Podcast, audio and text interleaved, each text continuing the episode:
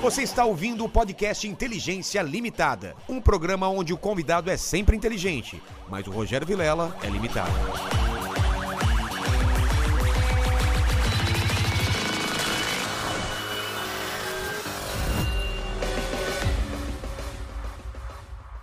Olá, terráqueos! Como é que vocês estão? Eu sou o Rogério Vilela e está começando mais um Inteligência Limitada, o programa onde a limitação da inteligência acontece somente por parte do apresentador que vos fala, porque sempre trago pessoas mais inteligentes, mais interessantes e mais roqueiras do que eu e você, não é? Hein, Big Lenny? Hoje, Lenny hoje- Kravitz. Hoje os caras são mais roqueiros do que eu, assim. Eu sou É, você é ro- pop um- rock. Pop rock. Pop- pop Os caras são roqueiro mesmo. Roqueiro mesmo. Roqueiro mesmo, Sem mesmo. pau na, na parada. um É. Que susto quando você começou a falar, cara. que susto. Sinto um pau na rua. É. Mas antes de falar com nossos convidados, como que o pessoal participa aí nessa live maravilhosa? É o seguinte, gente, já tá fixado lá no chat da live, tá as regras. Vocês podem participar com pergunta, com comentário e aquele nosso famoso jabá, né? Exato. Ajudar a pagar as continhas aí. que Pagar tá as contas de difícil. luz aqui que tá É, caro. né? Tá caro. Ar-condicionado. Ar-condicionado e tudo Agora mais. tem o, o mais um funcionário. Paquitão, né? O Paquitão. Paquito, e aí fica difícil. né? Porra, tá ganhando 300 reais, né? É, é. Mais jujuba. Mais Jujuba, é, mais Jujuba. Na verdade, completa com Jujuba, né? Na verdade, a gente paga 300 reais e desconta a jujuba Desconta a dele. Jujuba dele. Que ele, ele, Que fica 50 reais, né? Que É. ele acaba pagando. que ele, ele acaba com a jujuba. É, então.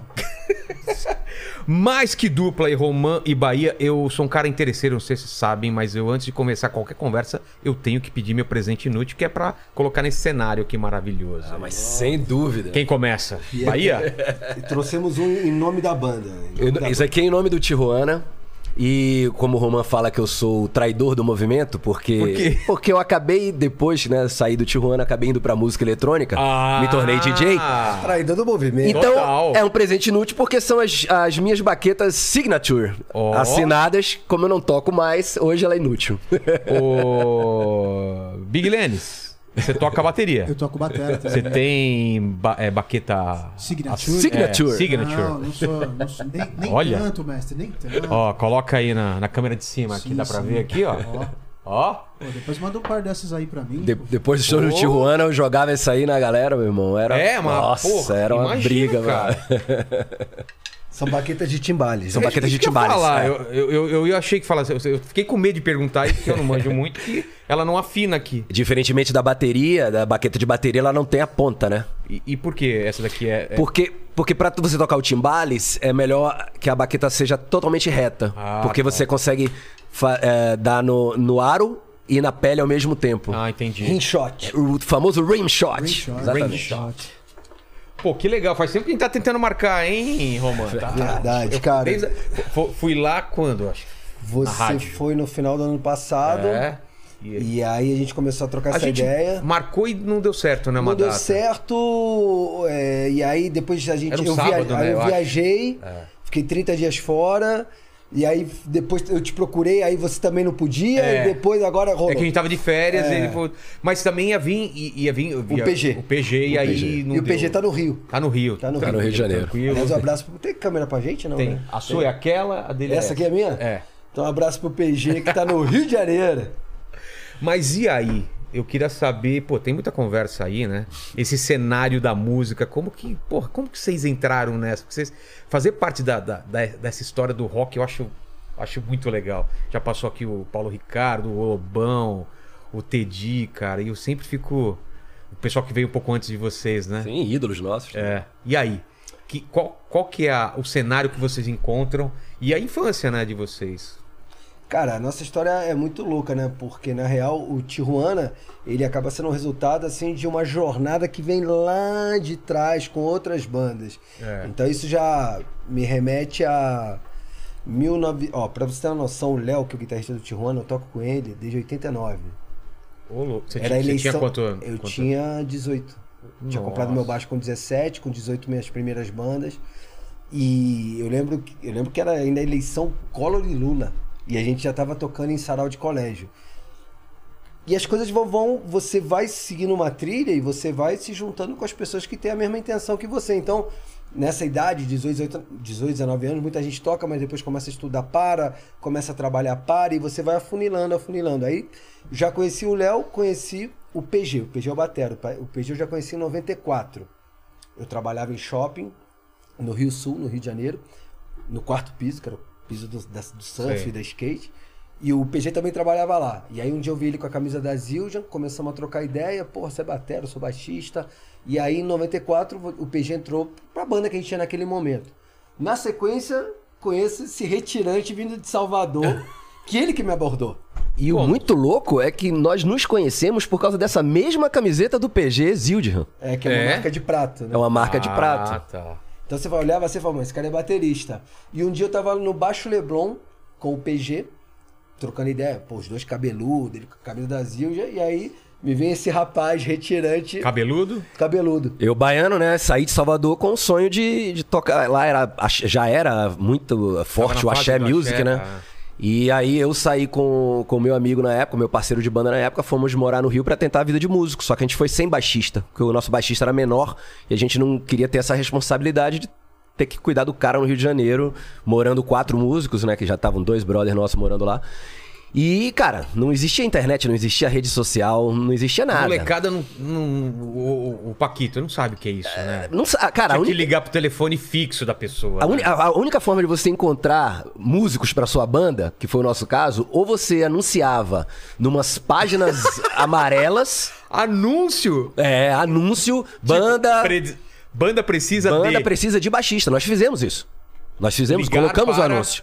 É, ligar para o fixo, É. telefone fixo. E a gente começamos a testar vários baixistas. E, e a gente ia pra rua também. E nessa de ir pra rua, tá o Roman e o PG. pra gostados rua, assim que no carro. sentido? Conhecer, a gente Ah, precisava conhecer. conhecer. pessoas. Não tinha outra forma de você conhecer alguém. E onde, onde No se Rio- conhecia as pessoas? Então, no Rio tinha esse movimento que eh, numa época foi no Baixo Leblon e depois Ah. migrou pro Baixo Gávea. Baixo Gávea. A gente se conheceu no Baixo Foi no Gávea. Baixo Gávea, Foi no Baixo Gávea. Aí tava lá o PG com a camisa, a camiseta Zildjian, a gente falou, bom, aquele ali é batera. É. Ah, aquele ali pode ser baixista. Colamos nele com o Walkman, a nossa demo, Nossa, Walkman. a nossa, a nossa demo num Walkman pra eles ouvirem com fone. A gente saía assim, Walkman cara, na rua. antes do Discman. Antes do Discman, Discman. exatamente. Ele abordou a Exatamente. gente na caruda. Oi, aí, pô, tô vindo de Salvador, tem uma banda, quer ouvir? Jelly Roll. Jelly, é, era, era Jelly Roll, né? Era Jelly Roll. Era Ah, é Jelly o Roll. nome? É, eles cantavam o em inglês, nome da minha faziam banda. né? heavy metal em inglês. Aí eu vi, aí aquele pedal duplo, né? Tucu, tucu, taca, tucu, tucu, Eu tucu, tocava com pedal duplo, né? Aí eu falei assim, eu olhei pros dois, falei, quem é o baterista? Aí ele falou, sou eu. Aí eu já falei, bom, vou ficar amigo desse cara. Olha o interesse aí. Pô, tucu, tucu, taca, É. pô, pedal duplo naquela época, Lars Ulrich, É, Metallica. época eu Pra quem estudava sabe pra o que que é caramba. isso? Ah, moleque. tá tirando, né? Tá Lenny tirando. manja também? Eu- Opa, me manja. ajuda aí, porque música você sabe que eu sei só o básico, Sim, né, sim. cara? Mas era assim, cara. Era esse trampo pra você conhecer pessoas. Não existia rede social. Hoje é muito fácil, né? É, né? Você divulga qualquer coisa pelas redes sociais e tá Naquele tudo pronto. momento, a grande tendência, todas as bandas elas queriam ser ou Sepultura ou Angra. Ah, E nós também, cabeludos, cantando. no- Cantando nossa, inglês. Tanto a minha banda quando- como a dele cantavam inglês, né? O sonho era estourar lá fora. Uma viagem, né? Mas beleza. E aí, quando eu conheço Bahia, eu fico com um problema, porque eu gostei muito dele. Só que eu já tinha o PG de batera, e ele era batera. putz. E eu, e eu tive uma sacada, tive uma sacada não, né, mano? Não, não dá pra falar que isso foi uma sacada. Mas eu percebi que aquilo ali de cantar em inglês que tava todo mundo fazendo, não era. Mano, a gente tinha que cantar em português. E tinha um preconceito em cantar em português. Se você chamasse as pessoas pra montar uma banda, pô, qual é o estilo da banda? Ah, pra- pra cantar em português. Não. Cara, nem- Sério? É, na época a onda era cantar em inglês isso. pra tentar atingir o mercado exterior. né? Porque se o Angra tava lá. o Sepultura tava conseguiu, lá. Ah, Angra conseguiu, Viper. E aí, quando eu faço esse movimento de chegar pra banda da época e falar, galera, vamos cantar em português, vamos mudar, papapá. É, alguns concordaram, outros não. Quem concordou foi o PG. O Léo também, concor- o, o Léo também concordou. E aí eu falei, porra, cara, vamos pegar aquele baiano que chegou lá, que é baterista, vamos botar ele pra tocar a percussão, cara. O cara é baiano. E aí é bom que ele já traz uma brasilidade pro nosso som. A gente vai começar a cantar em português. Vamos repaginar a banda. Vamos parar de ser uma banda só de metal. Vamos misturar um som pesado que a gente gostava com outra coisa. E aí ele entrou com umas percussões, mano. Eu nunca tinha tocado percussão e eu descobri que eu era percussionista simplesmente pelo fato de ser baiano, né? Todo, É. Por isso que eu digo, todo baiano nasce percussionista. Você aí que Cara, tá já- me vendo aí, já- você soteropolitano, meu conterrâneo, você é percussionista, ainda que você não saiba. E aí eu comecei a tocar percussão e, e a gente tá falando do osteobaldo, né? Estamos falando de no- 94, 95. Aí a gente monta o Esteo... a gente monta o Teobaldo. Teobaldo, que foi nossa primeira banda assim em português. Pô, o Teobaldo eu lembro. Sim. Pô, agora Inclusive, quem tô tá assistindo juntando. agora, se botar, por exemplo, aí no YouTube em algum momento, pô, o Teobaldo Preta Véia Programa Livre, que era o programa com o Serginho tinha antes do Altas Horas. É. Mano, a gente tá lá fazendo um som ao vivo, chamando, tocando Preta Véia, que é do nosso segundo disco do Teobaldo, que o Bahia faz um solo de timbal. É mesmo? É, porque o que aconteceu? A gente começou a tocar junto em 94. Então ficou o PG na bateria e ele na, na percussão. Isso foi em 94, 95. No início a gente até revezava, lembra? Ah, é? 96. Eu ia pra. Aí pra em 96 bateria. a gente lança o primeiro disco do Steobaldo por uma gravadora, a MCA, que depois virou Universal. Tá. 98 a gente lança o segundo disco do Steobaldo. Quando a gente chega no Tijuana, que isso foi em 2000, o Tijuana era basicamente o Steobaldo, só que trocou o vocalista. O vocalista do Steobaldo volta pro Rio de Janeiro, O que ele Johnny. já tava em São Paulo, e a gente conhece o egípcio, o Mas, vocal. mas ele leva a marca? A marca era dele? Não, não, mas quando o egípcio entrou na banda, o fato do vocal do egípcio ser tão diferente, Ah, tá. já clara- vi- a gente até na hora de compor já compunha é diferente. Era outra, virou É. outra coisa Virou naturalmente. totalmente outra coisa. Mas virou outra coisa nas gravações do CD. A gente, ia- a gente tava gravando que seria o terceiro disco do Steobaldo com o Ah. vocalista novo. novo. É. Cara, acho que isso a gente não falou nunca em lugar nenhum. Olha que louco. A gente tava gravando o terceiro disco do Steobaldo. Era pra ser o terceiro do Com o Esteobal. vocalista novo. Então, porra. Ah, era, era o novo vocalista da banda Ah, do tipo, Teobaldo. o Exatamente. Frejano assumiu o vocal É. do Barão. O... Ra- Antes do, do, do Tony Garrido era o Ras Bernardo no Cidade Negra. Entendi. Então olha a gente só. era o Steobaldo com, com vocalista novo. Só que aí no meio da gravação de eu virei Vocês pros caras. sacaram que. Não, ficou muito Falei diferente. pros caras, falei, a gente tem que trocar esse nome da banda, isso aqui tem que ser a- o primeiro disco de uma banda nova. Mas foi uma decisão difícil. Imagina, você jogar um trabalho. assim, Sim, eram foi- dois discos. Reconhecimento já. Sim. é uma- Uma pena que o PG não tá aqui, porque ele foi um que voou no meu pescoço. Ele falou, não, nem a pau. É? Por- Justamente pelo que você falou. É, né? Decisão difícil, porque Imagina, já- como- nós já como tínhamos lançado dois álbuns por multinacional, que era uma coisa dificílima ali Exato. naquela época. Já tínhamos feito Xuxa, Jô Soares, Programa Livre, enfim, era uma banda já ali no, no cenário. né? É. Tipo assim, a gente não chegou no mainstream com o Teobaldo, mas a gente tinha um nome e tinha fãs fiéis. É. Quando a gente vai, faz o Tijuana, finalmente, não, vamos fazer isso, o primeiro disco do Tijuana e é uma banda nova, a gente, a gente lidou no primeiro momento com a rejeição dos fãs do Teobaldo. Com A gente certeza, teria né? se Porque- vendido... Ah, acharam que a gravadora impôs. Não, que a gente se vendeu pra fazer um som mais, Mais comercial. Mas nu- não teve esse papo também que acharam que a gravadora que tinha pedido pra mudar. Não, Não? não, isso não, mas acho que não. Sempre tem, né? É. Essa coisa. E como o nosso produtor era o Rick Bonadio, Exato, muita né? gente, ah, o Rick Bonadio Ele mandou que- vocês ele que mudarem de meteu o nome, dedo e mas- Rick Bonadil matou o É. Esteobal. Ele pediu até pra vocês usarem fantasias, aí vocês não quiseram. Não, mas o Rick, o Rick, cara, o Rick tem um papel fundamental na nossa carreira. Mas não foi culpa dele. Quando- mas quando ele entra nessa, nessa sua linha temporal aí, Ele- vocês não- trocam o vocalista e aí. Não, cara, o Rick, o Rick aí ele entra, antes, É antes. Porque quando a gente, foi o que o Bahia falou, a gente consegue um contrato com uma multinacional com o Estobaldo, pô, era a época que você fazer parte de uma gravadora. Nossa! Mano, a gente vinha aqui pra São Paulo, a gente ficava nos hotéis em Genópolis, pegava o cardápio, abria, tampava o preço e escolhia pelo nome. Sério? Frigobar, não é, que nem hoje você fica olhando o É. precinho ali. né? Era uma época que tava tendo muito investimento de fora na- nas Ah, gravadoras, gravadoras. né? As gravadoras chegando, as multinacionais chegando aqui. Sucursal do É. Universal Music. Nossa! É. Então eles falaram, pô, qual produtor que vocês querem ter pro primeiro disco? E aí a gente começou a ver encarte de disco, de CD. Então tinha o- vários produtores legais da época do Paralama, e papapá. E aí eu peguei o CD da minha irmã, que na época, hoje é, minha irmã é médica. Uma banda conhecida na Naquela época. época ela tinha 9, 10 anos. Uma E aí eu bandinha. peguei uma banda que ela adorava que chamava Mamonas Assassinas. e aí eu comecei a ouvir aquilo, falei, mano, que, que CD louco, cara, tem triângulo, tem guitarra É. pesada, tem scratch. Não tinha estourado eles Não ainda? tinha estourado. Ah, por acaso. Bem no então início. E você aí eu fui, pegou. falei, deixa eu ver quem início. produziu, né? Aí tava lá embaixo, o Rick Bonadio. Aí eu, fa- a gente propôs, aí eu propus pros caras, aí fomos lá na gravadora, ó. Legal, obrigado pelas dicas, mas a gente queria o Rick Bonadio que, pro- que produziu o Mamonas. Por quê? Porque, ah, porque a gente também quer misturar e o cara ali botou triângulo, botou sanfona, botou guitarra pesada, botou. E assim a gente vem pra São Paulo em 96 e conhece o Rick. Então ele gravou o primeiro do Estobaldo, o segundo do Estobaldo e gravou dos sete discos do Tijuana, ele gravou seis. Olha só. É. E o que, que ele achou dessa mudança aí? Ele também concordou de mudar o Ele me nome? apo- Cara, ele foi fundamental, porque quando eu propus isso no estúdio, a galera quase me matou, mas aí no meio do do quebra-quebra, o Rick falou. Posso falar? Ele tá aí, certo. É. Não tinha mais a ver o nome da banda com o- a, a Mas Você tinha letra. condição com... um, de trabalhar tudo novo também, né? Sim. Sim. Visual, E aí capa. fizemos a mudança e aí lançamos o, o primeiro disco do Tijuana em 2000. A primeira música no- sa- tocou no verão, Praia Nudista. Que inclusive aí a gente Mas deu aí uma... nessa linha temporal, já que a gente fez É. esse- essa cronologia, porra, você vê, foi uma história que começou em 89 com o Léo, Tá. quando eu comecei a tocar com o Léo guitarra na época da eleição que eu te falei do Collor e do Lula, que, se, que aí depois o PG, depois o Bahia, por último o egípcio que a gente já conheceu ele aqui em São Paulo, pra chegar em 2000 e finalmente colher alguma coisa de verdade, Ah, né? 11 Porque o anos, primeiro disco da gente do Tirona já tipo assim, tudo que a gente não tinha colhido com as outras bandas foi assim no Foi primeiro. muito rápido. muito rápido. Com o Tijuana, sim. O- aquele primeiro disco do Tijuana, tudo deu certo. E, e por que, que vocês acham? Porque o grupo era mais ou menos o mesmo, mas o que, que foi o momento? Cara. A- a- aquele momento que tava tudo acontecendo, o que que, o que, que foi? A ju- Cara, junção o de várias disco- coisas. o claro. disco- eu- eu- Não, claro, eu- além da coincidentemente- qualidade. Não, mas é muito louco falar isso, porque esse disco tem 22 anos. Eu- É. E eu, coincidentemente, ouvi ele esses dias, depois de muitos anos sem ouvir.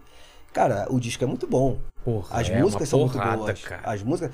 Cara, nesse disco tem. Tudo dava certo ali, tem. cara. É. Aqui ele falou praia nudista, mas além de praia nudista, tinha Tropa de Elite.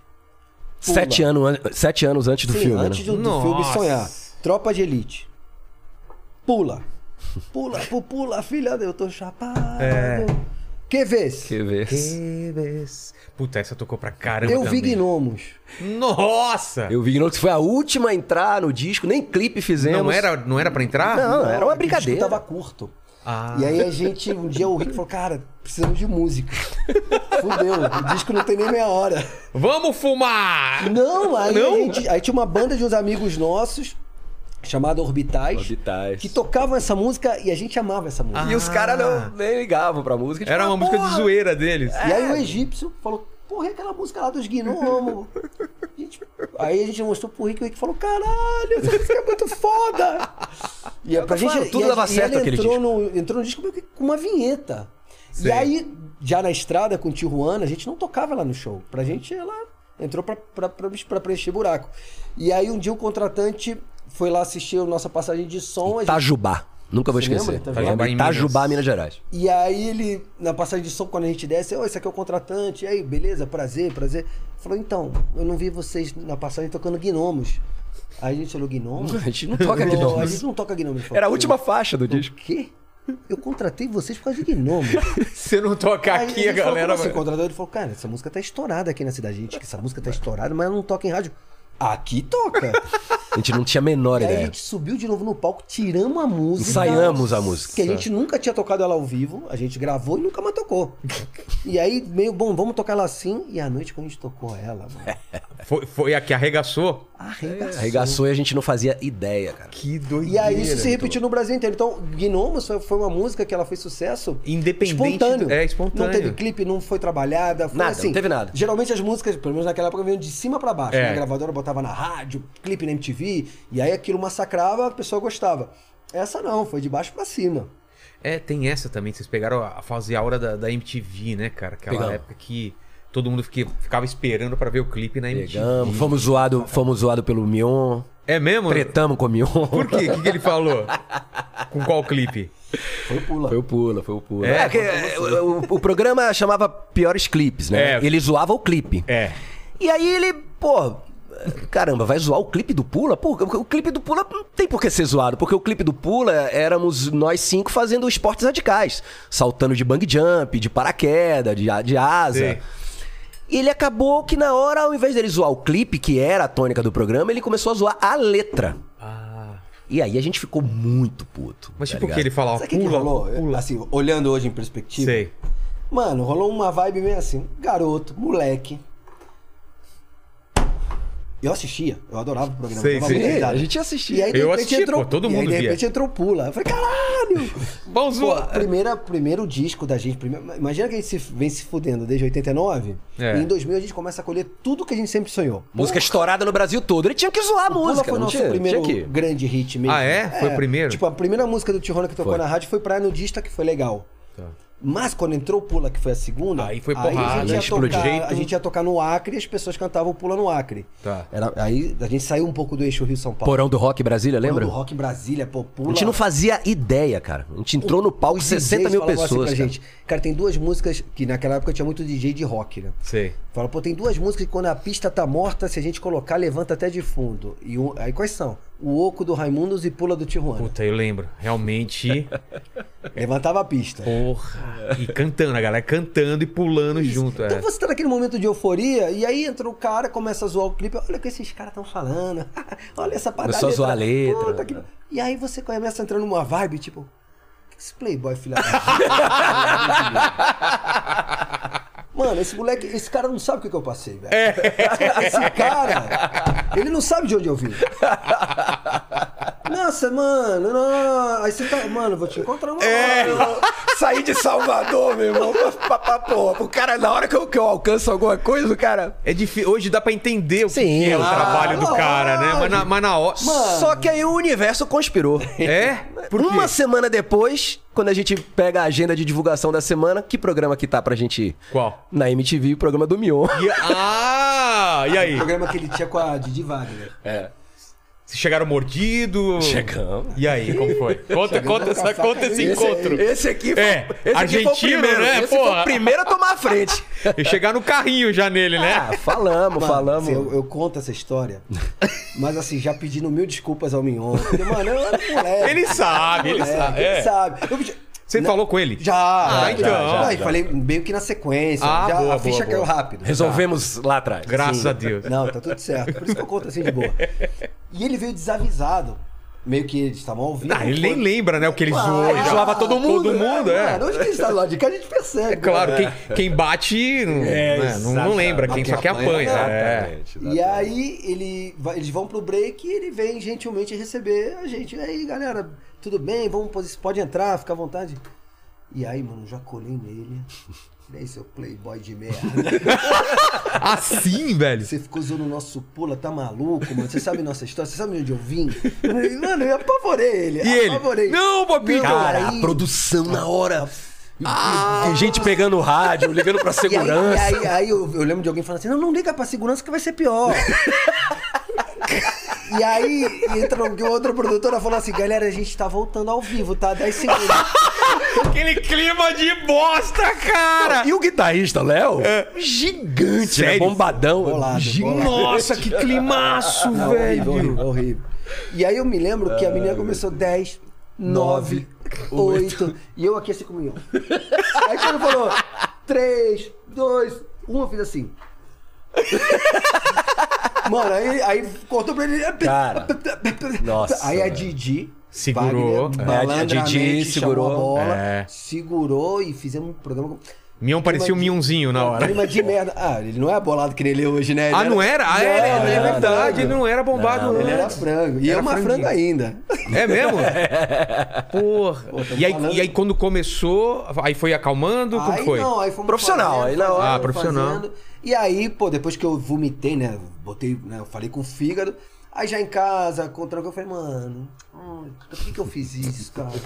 e aí, coincidentemente, encontrei com ele numa fila de uma balada. Era outra época, né? A gente É. se trombava nas paradas. Era mesmo lugar que E aí todo eu mundo fui ia. falar com ele, eu me lembro que ele até ficou meio assim, achando que eu poderia arrumar com mais confusão. Eu falei, não, eu vim aqui te pedir desculpa, cara. Porra, viajei, pô, você tava ali, não sei. o- E não, beleza, beleza. E aí depois disso. Ele é gente boa pra caramba. caralho, É, outra, outra mano. sangue bom, né? Tipo assim, e depois ele já foi pra Band fazer o sob controle, depois. É, não, sem, sem controle. Descon- Descontrole ou sem Era controle? descontrole. Descontrole, eu acho. Descontrole que virou sob controle. É. E ali a gente foi um milhão de vezes no programa desse. Porra, já tava Sim, tudo sim, certo. sim, tudo certo. Tudo certo. Mas que época, cara, que época foda, né, cara? MTV bombando, as bandas, Rock Go. Nossa, a gente colava muito A lá. gente, a gente nu- nunca foi uma banda que teve muita moral na MTV. É. Talvez por conta disso.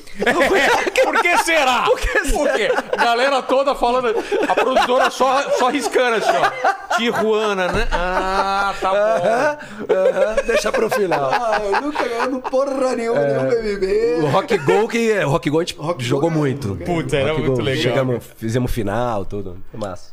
Ah, Era uma época muito legal, era, era bem. Ma- Mas vamos, vamos voltar um pouquinho, assim.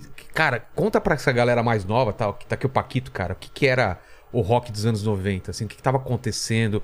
Quem, quem surgiu, a, a ordem de vocês, assim, Raimundos e Pete e tudo É, mais. Porque Raimundos era uma são- época que, cara, era muita coisa acontecendo, Hum. né? Muita, muita coisa. Cara, Como que se tava? você pegar lá de trás. É, se- assim, nesse- lá de trás não muito, mas assim, porra, eu- vinha antes da gente, né? Água aqui, água. É, é. Chico Sainz Chico veio. Sainz e Nação quando? Zumbi veio, veio em 94, 90 e por Tá. aí. Chico Sainz e Nação Zumbi, Raimundos, Ah. Rapa, Planet Hemp. Porra!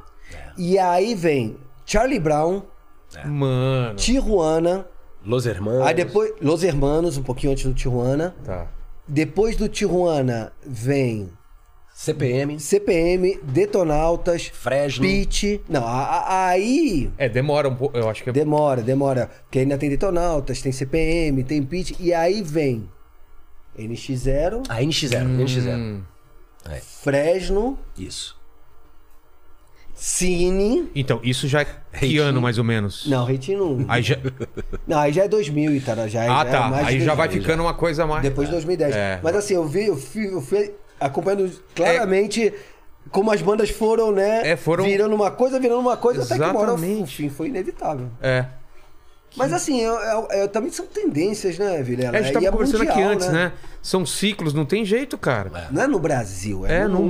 mundo, né? É que em, algum, em, algumas lugar, em alguns lugares do mundo, o rock ele é tão forte que ele sobrevive a esses altos e baixos. Aqui no Brasil é mais Os difícil. a Estados gente- Unidos, você acha que sobrevive ou lá também tá difícil? Não, sobrevive. Sobre- Lá, lá nos Estados Unidos você pode ser um, um artista alternativo e viver disso. Pô, Valeu. Aqui não, aqui ou você é mainstream ou você não vive disso. É. Exatamente. Você pode viver bem, confortável e, e não precisa estar o tempo todo ser a banda do momento pra isso, né? Entendi. Diferente. Mas E é anos 90 lá também era o, gr- o grunge, Era o tava grunge, rolando. pô. É. Era Alice in Chains, Nirvana, Soundgarden. O, o Raimundos, cara, o Raimundos, porra, foi muito importante pra gente, assim. Os É? caras deram uma força impressionante, assim. A gente tem Vocês uma gratidão conheceram muito eles- eles grande. é, como? No- em- Na época do Estobaldo ainda. É Estobaldo, mesmo? é, pô. Tocamos é, Planeta Atlântida, por exemplo, Sei. no É, Esses sul. festivais se encontrava muita gente. Vocês se encontravam tudo, né? Cara, Planeta o- Atlântida já era porra. Tijuana. Já era o Tijuana no, no Planeta. Mas assim, o, o foda do Raimundos é que na época do Steobaldo ainda era o Rodolfo no vocal. E tipo assim, a gente tocava uma da tarde, porque a gente era a banda primeira a abrir o festival, quando ainda não tinha ninguém de dia. Sei. Mas a gente ficava até meia-noite pra ver o Raimundos, que era a Ah. banda principal. Ficávamos ali até a hora do show dos caras. E eu nunca esqueço, mano, na hora do oco, quando eu ia pro solo, né, que eles dão um rezão antes da crescida que o Fred fazia do tan tan tan tan tan, antes do solo do Digão, o Caniço tirando o baixo, assim, falava: "Chega aí, Roman, chega aí". Porra. e eu fazia Porra. assim, eu Tipo assim, e aí ele me dava aquele Music Man. É. Aí o cara que pra mostra- mim- Nossa. e pra mim, naquele cara. momento, o Music Man era a coisa mais improvável. era Um baixo assim dos sonhos. Caralho, vou tocar no Music Man do, do Porque ca- caniço. Caro pra caramba. Sim. pra mim, é, inatingível Sim, naquele era- momento. Era E marca aí, porra. top mundial. E, e- e isso. eu- O Digão outro Que dia. gene- eu que tive- eu gene- tive com o Digão outro generoso, dia. né, cara? Exato. Eu falei isso pro Digão outro dia que a gente teve com ele. Eu falei, não sei se você lembra. Mas assim, é aquela história de. Eu não vou esquecer É, isso nunca. quem né? recebe, cara, você fica agradecido. Né? É. Então eles sempre foram muito generosos. Eles estavam no auge, cara, com o Rodolfo. E o cara tinha essa. Né, Generosidade, esse né? De falar, pô, total. vem, Porque é muito ego, né, cara? Pô, você tá ali, mano, Claro. sendo o centro das atenções. Pô, show lotado, pau, com as luzes. Você abrir mão do seu Se é um momento pra dar pra preocupar alguém, em, cara. pô, dar essa moral pra uma banda nova ali. Pô, que legal. Pô. cara. Muito legal. Muito bom mesmo. Já veio aqui o Digão? Já veio aqui? Não, a gente queria trazer, né? Vamos, bom, é vamos bom. trazer. Se puderem fazer a ponte, pô. Claro, Te claro. dou o contato dele. Pô, que legal, cara. E aí, mas, mas vamos voltar um pouco mais atrás, então, de, de, de a infância de vocês aí. O que, que cada um fazia? Já queria ser músico logo de cara? O meu caso foi esse. Eu sempre, desde muito pequeno, eu sabia que eu ia ser músico, cara. É. Impressionante. Acho que é algo que veio da minha tia. Minha tia era uma excelente tecladista, violinista também, violonista. E ela me deu as primeiras aulas de violão, de percussão, mas eu, com 15 anos, eu já tinha banda em Salvador e já fazendo, tipo, show em, em teatrinho, um showzinho chamando os amigos e parentes, todo mundo ia pra dar aquela força, eu já tava nessa onda. Em, em Você vai contar 1900 que e- você É? imitava o Sidney Magal? eu imitava Sidney Magal. É? Sandra Quando Rosa criança, eu já Mara- imitava Sidney Ah, Magal. Mas é, sempre teve esse lance da música. Eu cheguei a fazer duas faculdades, mas pra aquela coisa de ter ali, uma, ah, de repente, um plano B, uma segurança. Mas eu sempre tive a certeza que eu ia ser músico, que eu ia conseguir viver de música. E aí foi. Tanto que eu fui pro Rio de Janeiro, né? Com 22 anos eu fui, larguei tudo em Salvador, namorada, família, tudo. E fui para tentar realmente tocar rock. Porque em Salvador eu poderia ser músico, mas eu tinha que ter, ter que tocar axé, né? É. Como na época todo mundo ia, né? E o Rio era o lugar ou era São na Paulo? época era Rio. Na época É? ainda era o Rio. Só que aí, já com o Esteobaldo, o que é que acontece? Fecha a Fluminense FM, que é a maldita, né? Que era a Rádio Rock de lá. Circo Voador, fecha também. Foi por causa desse, desse cenário É que a gente acaba. de Rádio Cidade. Vira pop, É. Rádio Cidade. Aí o Rio começou, pro rock começou a última apaga-luz. Foi aí que a gente toma a decisão de vir divulgar o segundo disco do Esteobaldo em São Paulo. A gente, a gente vinha pra cá pra passar alguns meses Ah, tá. e voltar pro Rio. Meu irmão, na, na primeiro dia de divulgação, nós fomos em cinco ou seis rádios. No Rio a gente tocava em uma. Ah, aí você já se ligou que aqui era o A lugar. gente falou, pô, peraí, no primeiro dia de divulgação, a gente entra numa van e faz cinco, seis rádios em São Paulo, no primeiro dia de divulgação, a gente só voltou pra pegar as, ma- as mochilas, mala e se mudar de definitivo, né? Isso em 98. Se viemos pra cá com dois carros velhos, uma Santana Quantum vermelha que a gente chamava de bombeirão, que era o carro do Léo. Calhau- Quantum Calhau- vermelha. Calhambeque de palhaço. Não, não, isso aí foi muito depois. Isso aí foi muito depois. Que o carro chegou. chegava. pá, pá, É, esse já foi outro. tá ligado, Calhambeque Tô de palhaço ligado, de circo? Era bem isso mesmo. Era isso, cara. E o escorte do PG, também o escortão guerreiro. E aí enchemos com as nossas coisas e viemos todo mundo morar junto num apartamento. Menos o Bahia, Menos eu. que era um homem casado. Eu era um homem homem casado. Eu vim casado. E aí a gente começou essa saga aqui em São Paulo, na intenção de ficar alguns meses. Isso foi em 98. E tamo- eu tô aqui até hoje. Mas a tua infância. Cara, Você- você nasceu eu, eu onde? fiquei assim. é, Minha infância é meio maluca, porque meu, meus- meu pai toma a decisão de sair de Buenos Aires e vir morar no Brasil. Eu tinha 3 anos de idade. E só que quando ele vem pra. Estou resumindo, mas muito, muito. E aí, quando eles chegam aqui, na sequência, meus pais se separam e minha mãe volta pra Argentina. Nossa, Então eu cara. fiquei minha vida inteira fazendo uma ponte aérea a Buenos Aires pra ficar com a minha mãe, Rio pra ficar com meu pai. Então eu ficava um pouco aqui, um pouco ali, um pouco ali, um pouco ali. E o que foi muito bom pra mim porque em Buenos Aires eu tinha uma sociedade super conservadora, onde para ir pra escola eu botava gravata, sapato. Eu com 12 anos já fazia nó da gravata. Nossa. Estudava pra caramba. É, uma sociedade hoje mudou bastante, mas naquela época, década, início da década de 80, Buenos Aires era uma coisa muito europeizada, muito. E Rio de Janeiro era outro planeta. Era o contrário disso. Chegava no Rio, eu ficava o dia inteiro de bermuda, sem camisa, descalço, na praia.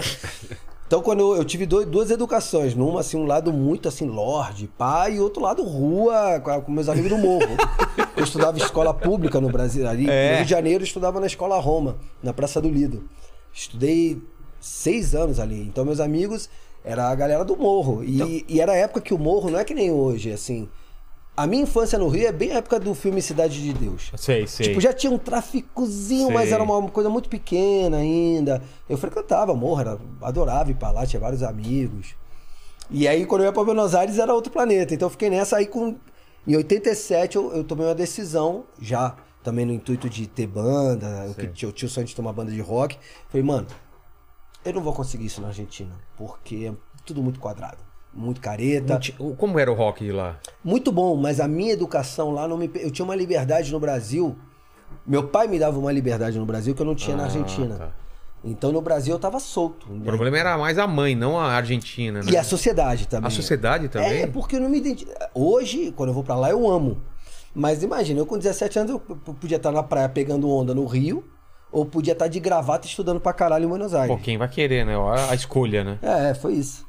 As minas de, de fi- fio de- é, asa delta, né? Naquela época, não sei qual que era. Não é fio dental, era asa, delta, não é? É. E, e o português, cara? Você, você fala perfeito português, por Aí eu quê? peguei Logo esse- de cara você Porque já. eu acho que quando você é criança, você tem ouvido. Então eu peguei. ali- Por exemplo, meu, meu pai fala que mora aqui no Brasil até hoje.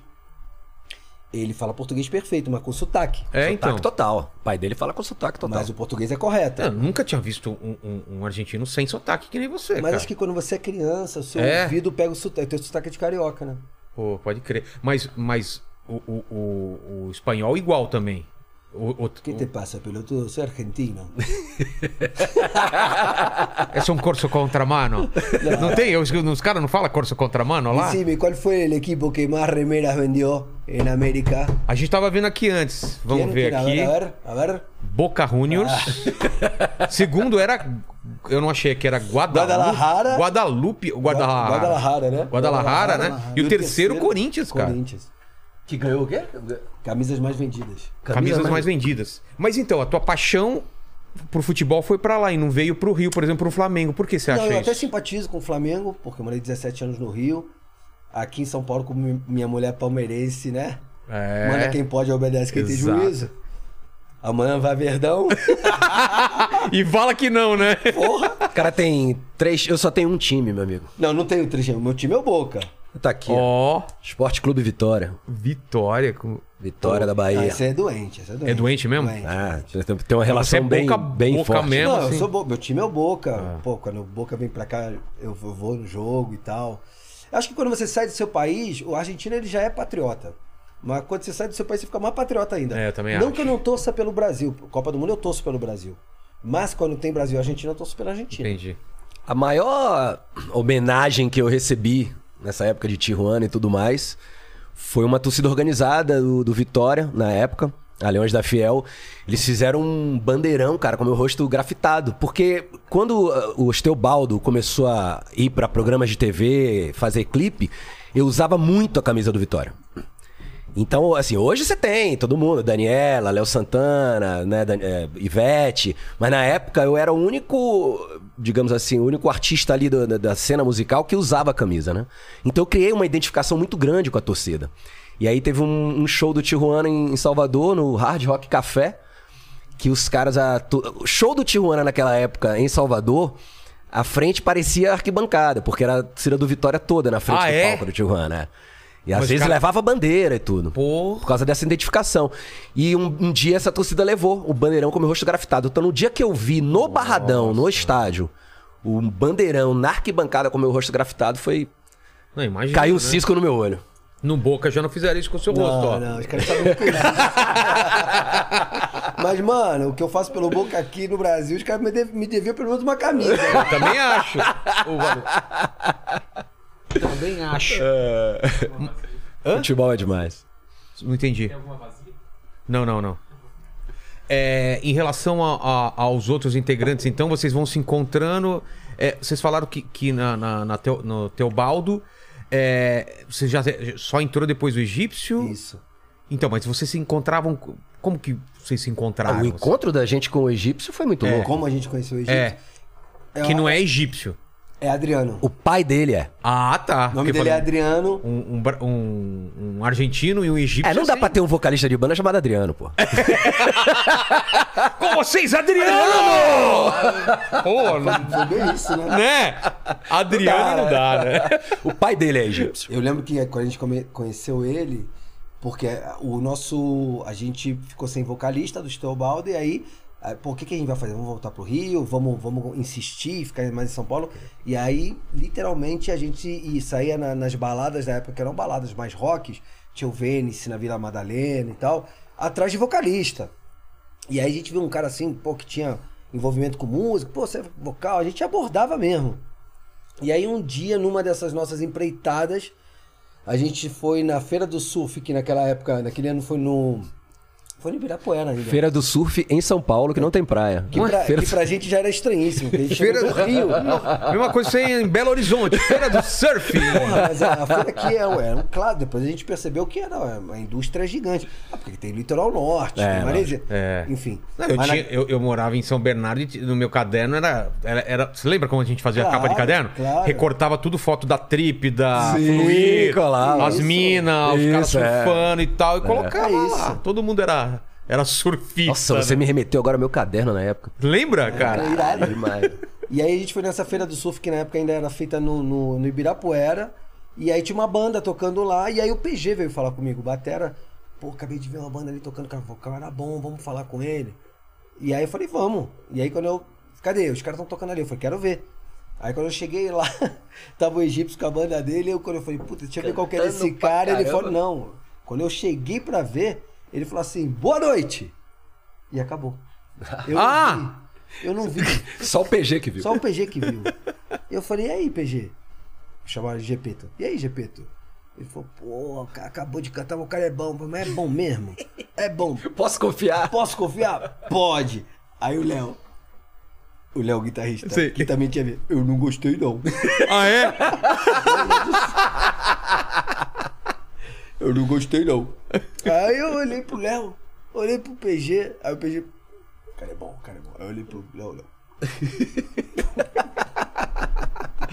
falei, caralho, eu falei, ô PG, então vai lá falar com o cara, mano. Você viu o cara cantar? Ele falou, não, não, não, não vou chegar no cara, não. Eu Falei, Pô, "Mas como é que eu tipo, vou chegar em mulher, né? Não, não é você, não. Eu vou chegar Não no quero. cara, velho. Não tinha rede social pra mandar É. um, um direct Eu pro falei, cara. Mano, mas eu não vi o cara. Como é que eu vou chegar no cara e falar, ô argentino, vai você, mano. Fala que você viu. Eu falei, caralho, PG. E aí eu olhava pro Léo, Léo. Eu não gostei, não. Falei, mano, aí, eu vi- aí o egípcio desavisado passando ali, eu fiz uma linha reta, eu cheguei pra ele e falei, mano, você canta pra caralho. hein? E aí? aí ele ficou meio desconfiado, É. assim. Aí já veio o PG e tal. E aí começaram a falar pra ele, porra, a gente é do Steobaldo, né? Ele, ah, Ele é. Desconfiado, é. conhecia, desconfiado. Porque a gente tocava aqui no Brasil né, 2000, Sei, 89.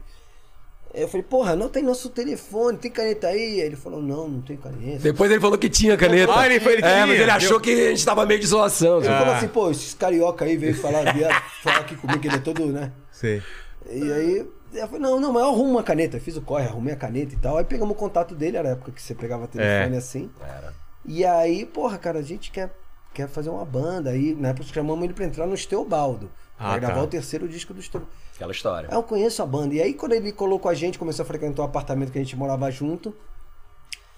Quando a gente já começou a fazer as músicas com ele, eu já falei, porra, mano, é outra Encaixou parada, É direitinho. outra parada. Tipo Ampliou assim, a nossa muito. cabeça a- fez assim, ó. É. Muito. Porque o Steobaldo era mais aquela coisa do rap, o, o, o Johnny era muito bom em fazer uma coisa mais caricata de personagem, a, a voz da velha. O que que você quer saber? Essas coisas. Mas o egípcio, ele cantava muito bem tanto as músicas porrada, como Tropa de Elite, Pula, como as, melo- as melódicas. E- Então deu uma ampliada, assim, no, no som, né?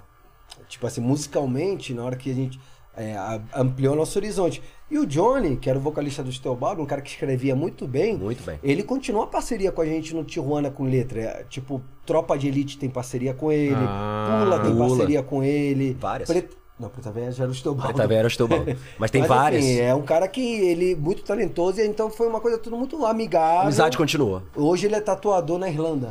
Pô, É, ele, é, ele, ele foi morar em específico. Ibiza, ele foi morar em Ibiza, virou tatuador, ele casou com uma no- no- norueguesa e tá morando na Escócia. Ah, Aí na escola. Nossa, velho! Casou com uma norueguesa, tá Guesa? vivendo na Escócia, tá morando na tatuando. Escócia, tatuando e antes morava em Ibiza. Tem um leprechal no quintal.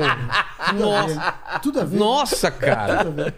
É que hoje com rede social você sabe exatamente o que o cara tá fazendo, né? E a gente se segue, se curte os bagulho, então ele sabe que eu tô, ele sabe que eu tô na rádio com Bahia. Eu nunca falei pra ele, mas ele sabe que eu tô hoje na rádio com Bahia tendo Acompanha tudo. Na Eu sei que né? época ele tá não- tatuando na Escócia. É. Aliás, grande tatuador, quem quiser conferir o trabalho do, do John- Johnny Hill Tatu no Instagram, confere lá que o cara é fera. E, e, e, e pra vocês, assim, quando veio o sucesso, o que, que mudou? Subiu a cabeça? Sem perguntas aqui, porque todo mundo queria ter uma banda de rock, cara. Todo mundo queria ter uma banda de rock, não é, Lene? Ban- Né? Total, Moleque, total, é. não é que nem hoje Sonho, quer ser né? youtuber. Hoje, né? antigamente, Sim. você queria ser- ter É uma Sim, banda de rock. era o sonho de todo mundo. Quase pra conseguir mulher, né? Chegar Cara, nas mulher, tudo. Vou te falar que não é, não é fácil, não. não é- realmente, você tá na estrada, o Brasil inteiro cantando suas músicas, todo mundo é, querendo muito, chegar. É, é muito fácil subir pra cabeça, né? Muito, muito. Mas tinha um cara na banda que era muito centrado. É Nesse Você, quesito. Romano. Se eu era o centrado, É, eu, eu não tô entendendo. Ele contou a história do Mion. Não sei se vocês lembram agora mesmo. E o Romão é o cara centrado. mano, Não, o Roman sempre teve esse lado de. Quando ele sentia É. que um ou outro subia na brita, Né? Menos. dava mas aquela. você assistiu o filme do Motley Crue?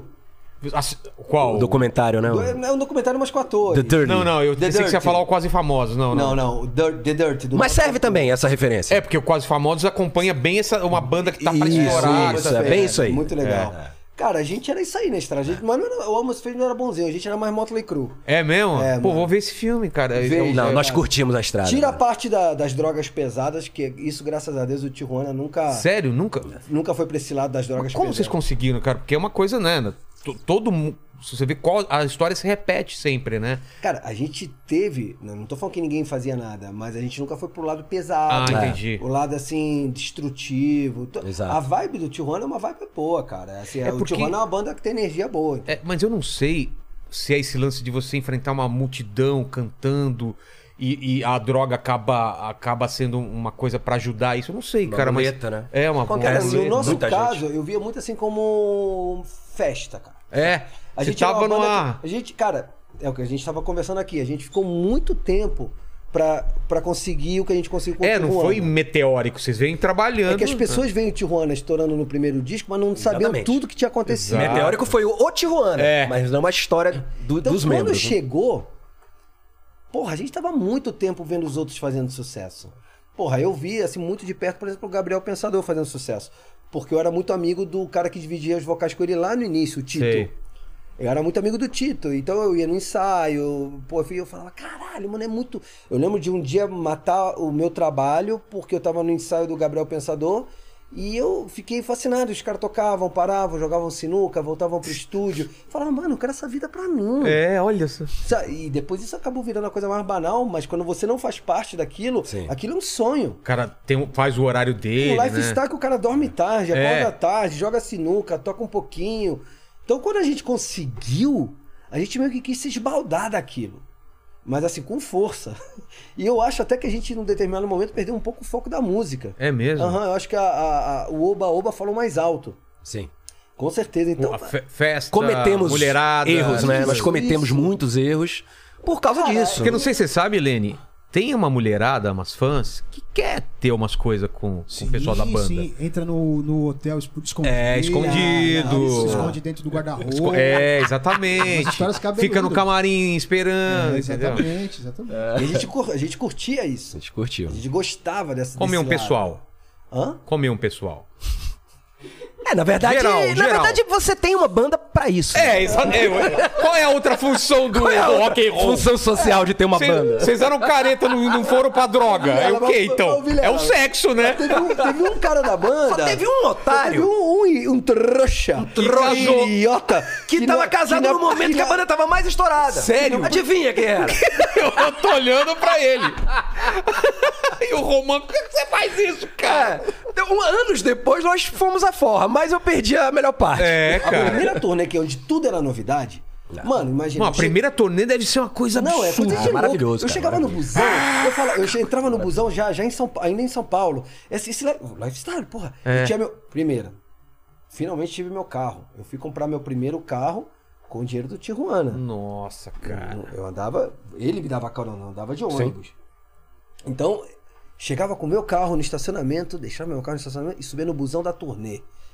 Eu entrava no busão e falava, ei, então esse- eu sabia tudo de cabeça. Porra, então sexta-feira é Blumenau, é, sábado é, sei lá, É, Curitiba, Santa Maria, é. blá, blá, blá, blá, blá. e aquela euforia, aí você chegava no lugar, e aí, aí você chega, e aí tá cheio, e aí tá legal, e aí você, Ah, é e as pessoas demais. cantando tudo. É muito bom.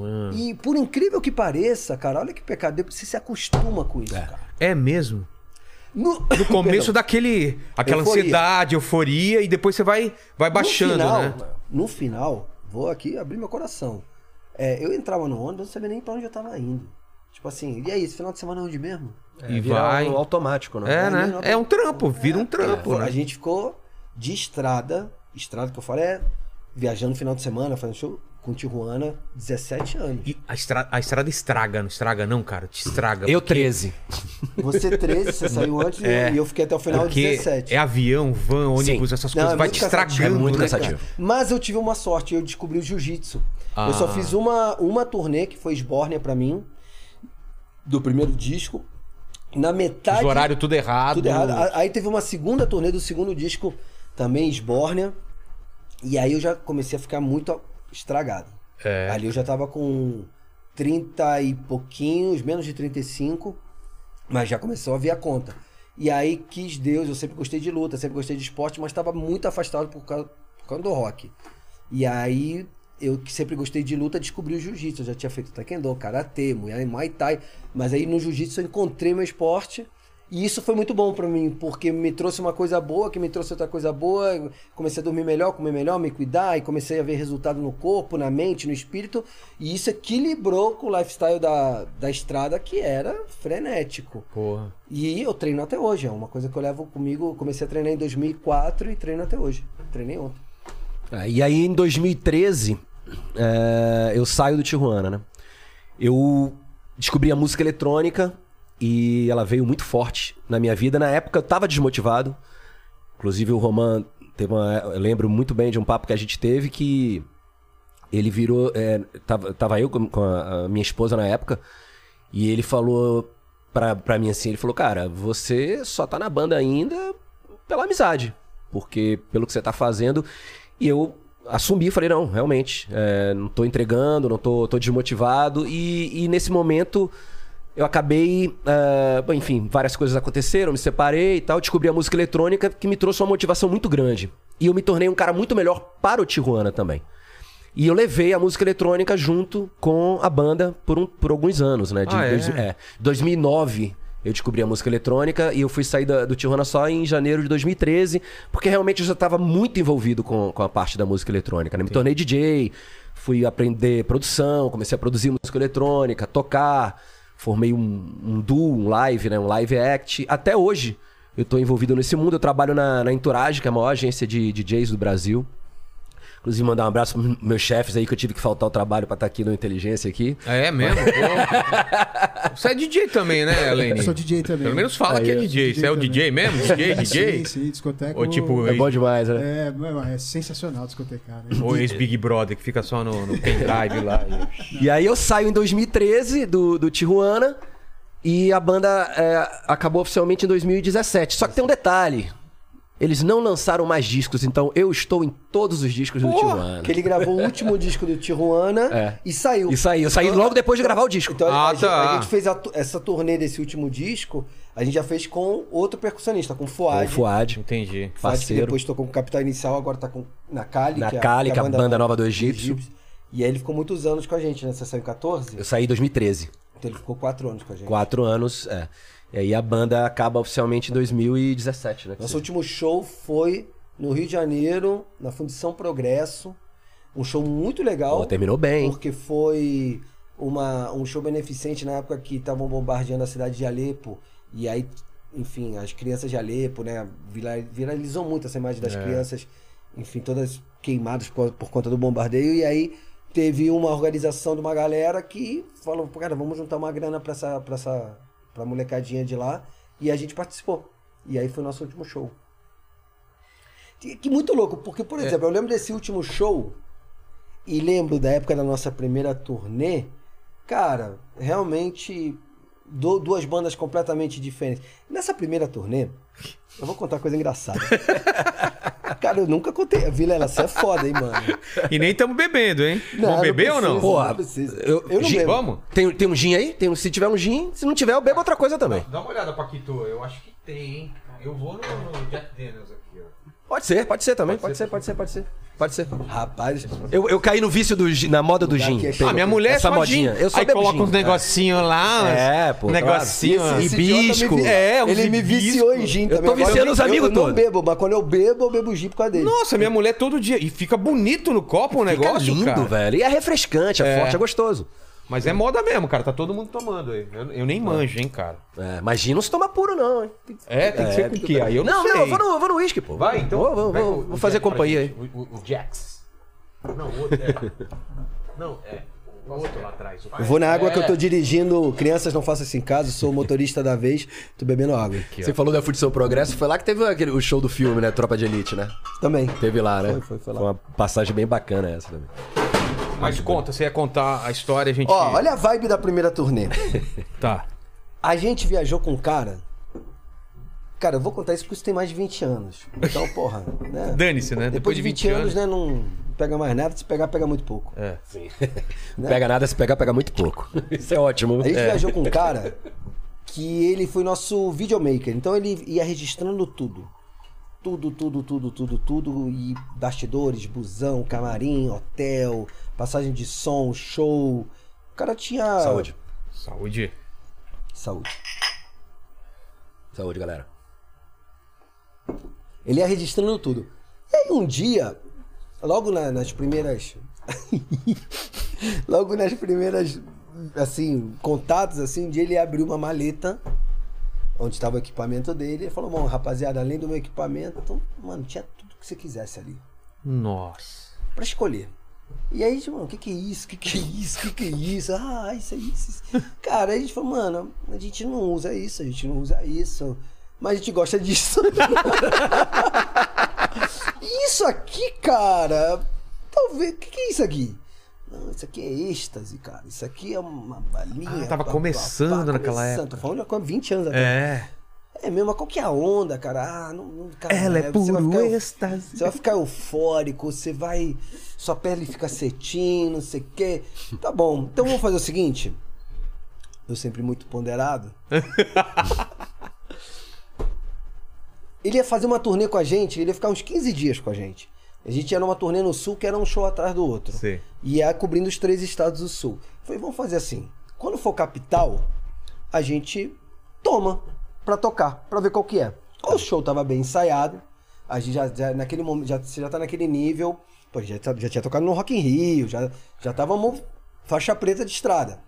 O show tava bom. Então, aque- aquele momento da turnê que você nem olha mais qual que é a próxima música. Você já sabe. Já qual que é a sabe, já próxima. tá muito azeitado. E aí já, você já começa a improvisar. Aí depois do show, pô, aquele improviso, vamos repetir porque foi legal. É, quando você- é aquele momento da turnê que você tá tirando onda. É, o, o, o time tá todo entrosadinho, já sabe É, onde o- a vai. turnê, onde- Ela tem vários momentos. O primeiro momento que é da tensão, de tá todo mundo tocando as músicas novas, Hum. todo mundo, né, ainda Não quer errar. não quer errar. Depois tem um momento do, re- da tirar onda, todo mundo já tá tirando onda, improvisando, mudando arranjo e o caralho. E tem o momento do desgaste onde você não aguenta mais tocar aquilo, você quer já um disco novo. É. A gente tava no auge. Então, pô, vamos- quando for capital, fechou todo mundo? Fechou todo mundo. E aí fomos fazendo ali o sul pra Curitiba. Êxtase. Curitiba. Curitiba é capital? Curitiba é capital. É, Nossa, então, Curitiba. combinado não sai caro. É, foi Então, combinado. todo mundo na humildade, meiotinha cada um. Isso antes de subir pro palco. E a gente, te fala até onde foi o show. Foi no Moinho, San- Moinho Santo Antônio? Santo Roque? Santo... Fórum. Não, não, não foi na Foi no Fórmula. Moinho Santo Foi, tocamos na Fórmula, mas não foi. Foi no Moinho. Eu lembro até que quando na passagem de som eu fui lá... Difícil lembrar certas coisas. É, por que será, né? Lembro até que na passagem de som tinha uma, um set list de músicas e eu fui lá arrancar pra botar o do Tijuana e eu fui ver era do Deep Purple. Os caras tinham tocado na noite anterior. E eu fui botar o set list do Tijuana, eu passei vergonha, porque tinha tipo 17 músicas, o set list dos caras tinha 34. Nossa. Sabe? Tipo, eu falei, mano. Beleza. Aí fizemos esse show em Curitiba. Cara, o melhor show da nossa vida. É. Porra, eu lembro que eu suava. Eu toca- Cada nota era uma nota. Mano, cara, as músicas nunca Sentindo. soaram tão bem. O som tava maravilhoso, o público tava uma beleza. Mano, A depois um luz. camarim, depois foi mó vibe. Bom, curtimos, beleza, entendi, beleza. Agora entendi o que que é isso aqui, tá bom. E continuamos a turnê. Dia seguinte a gente já tinha mudado de acho que a gente ia tocar em Santa Maria. E aí, pô, meu bom, Santa Maria, né? Amanhã é Santa Maria. Santa Maria é capital? É Não. capital. É capi... Santa Maria é capital. né? Ah, Capital, sim, né? claro, Capital. claro. É capital. A- a- é Olha lá. capital. Capital. Não é capital? Mano, Capital. Blumenau virou capital. Cascavel virou capital. O Brasil tem mais capitais do que estado, Mano, cara. Ah, Foram 15 dias. 15 capitais seguidas. Impressionante. É. Essa era a vibe da primeira turnê, entendeu? Porra, que legal, né, cara?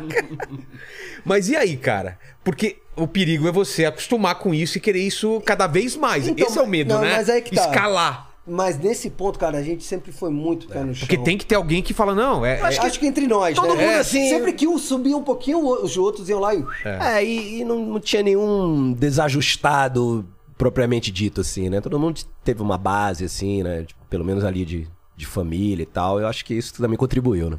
Não, e você vê também exemplos, né? De, de gente que perdeu a mão também. Você deve ficar um pouco com medo disso, né? É, não, não foi, nunca foi a nossa, graças a Deus, porque quando você tá numa banda, a oferta é muito grande. O, Cur- o Kurt foi quando que ele, mor- que ele morre? 90 e pouquinho. Ah, tá.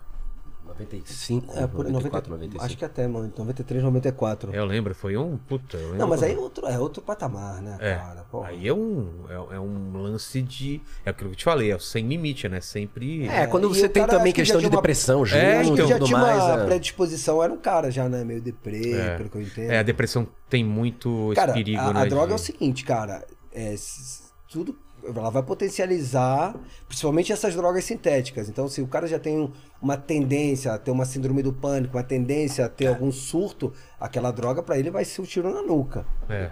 Droga não é legal, cara. Droga faz mal. Enfim, mas a gente nunca teve esse lance de passar do ponto e nunca nos envolvemos com drogas pesadas. Mano, a gente sempre foi mais da fumaça e tava tudo certo. Esquadrilha da fumaça. então. E aí é tranquilo, né? Não, isso não- Tranquilo. não. Pelo contrário, cara, mó vibe sempre. Tipo assim, é. Isso ajuda a tirar aquela. pre- Ajudava a tirar um, um pouco a pressão no começo? Ou nunca foi problema pra vocês subir no palco e encarar uma multidão muito grande?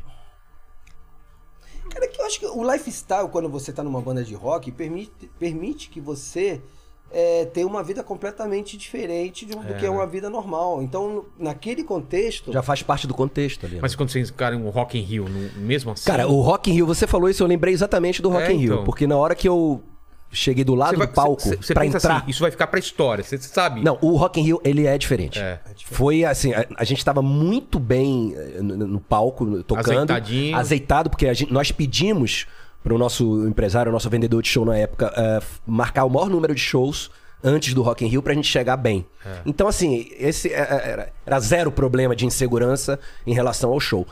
E eu lembro que quando eu cheguei hum, do lado do palco ali pra entrar, cara, eu sentia meu corpo inteiro tremer. Só que Hum. não era de medo era adrenalina mesmo. É, é diferente. O Rock in Rio é diferente. O, o que você sente quando você vê ali a multidão.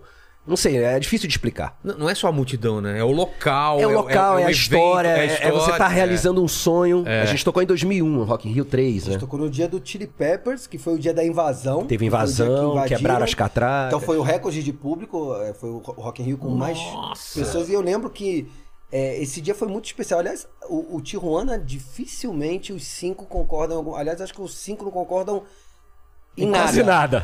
Em nada. Mas tinha uma coisa que quando perguntavam, os cinco falavam. Qual foi o show mais importante, ou o mais impressionante, ou o que mais marcou? Os cinco falam, o Rock in Rio. É. Acho que a única coisa que a gente concorda... Pô, ainda concorda teve os cinco. isso, né? E por de- um detalhe a mais, conta aí, Romão.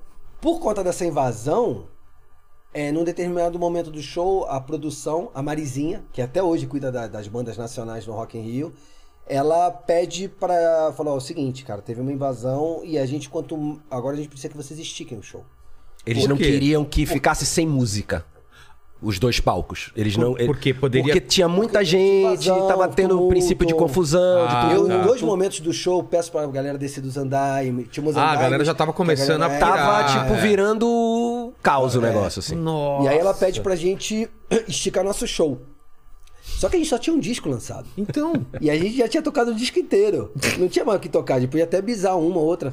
E aí foi uma coisa surreal, porque a gente se viu em pleno Rock in Rio, com 300 mil pessoas na nossa frente, terminando a música e indo pro centro do, do palco discutir o que, que a gente ia o que a gente vai tocar. Ah, que- vamos tocar Dead Kennedys, California Borada. Qual que era o tom mesmo? O Ré? gente começou a tirar o. E tocar aí os eu covers. lembro- Eu lembro, do. do, do...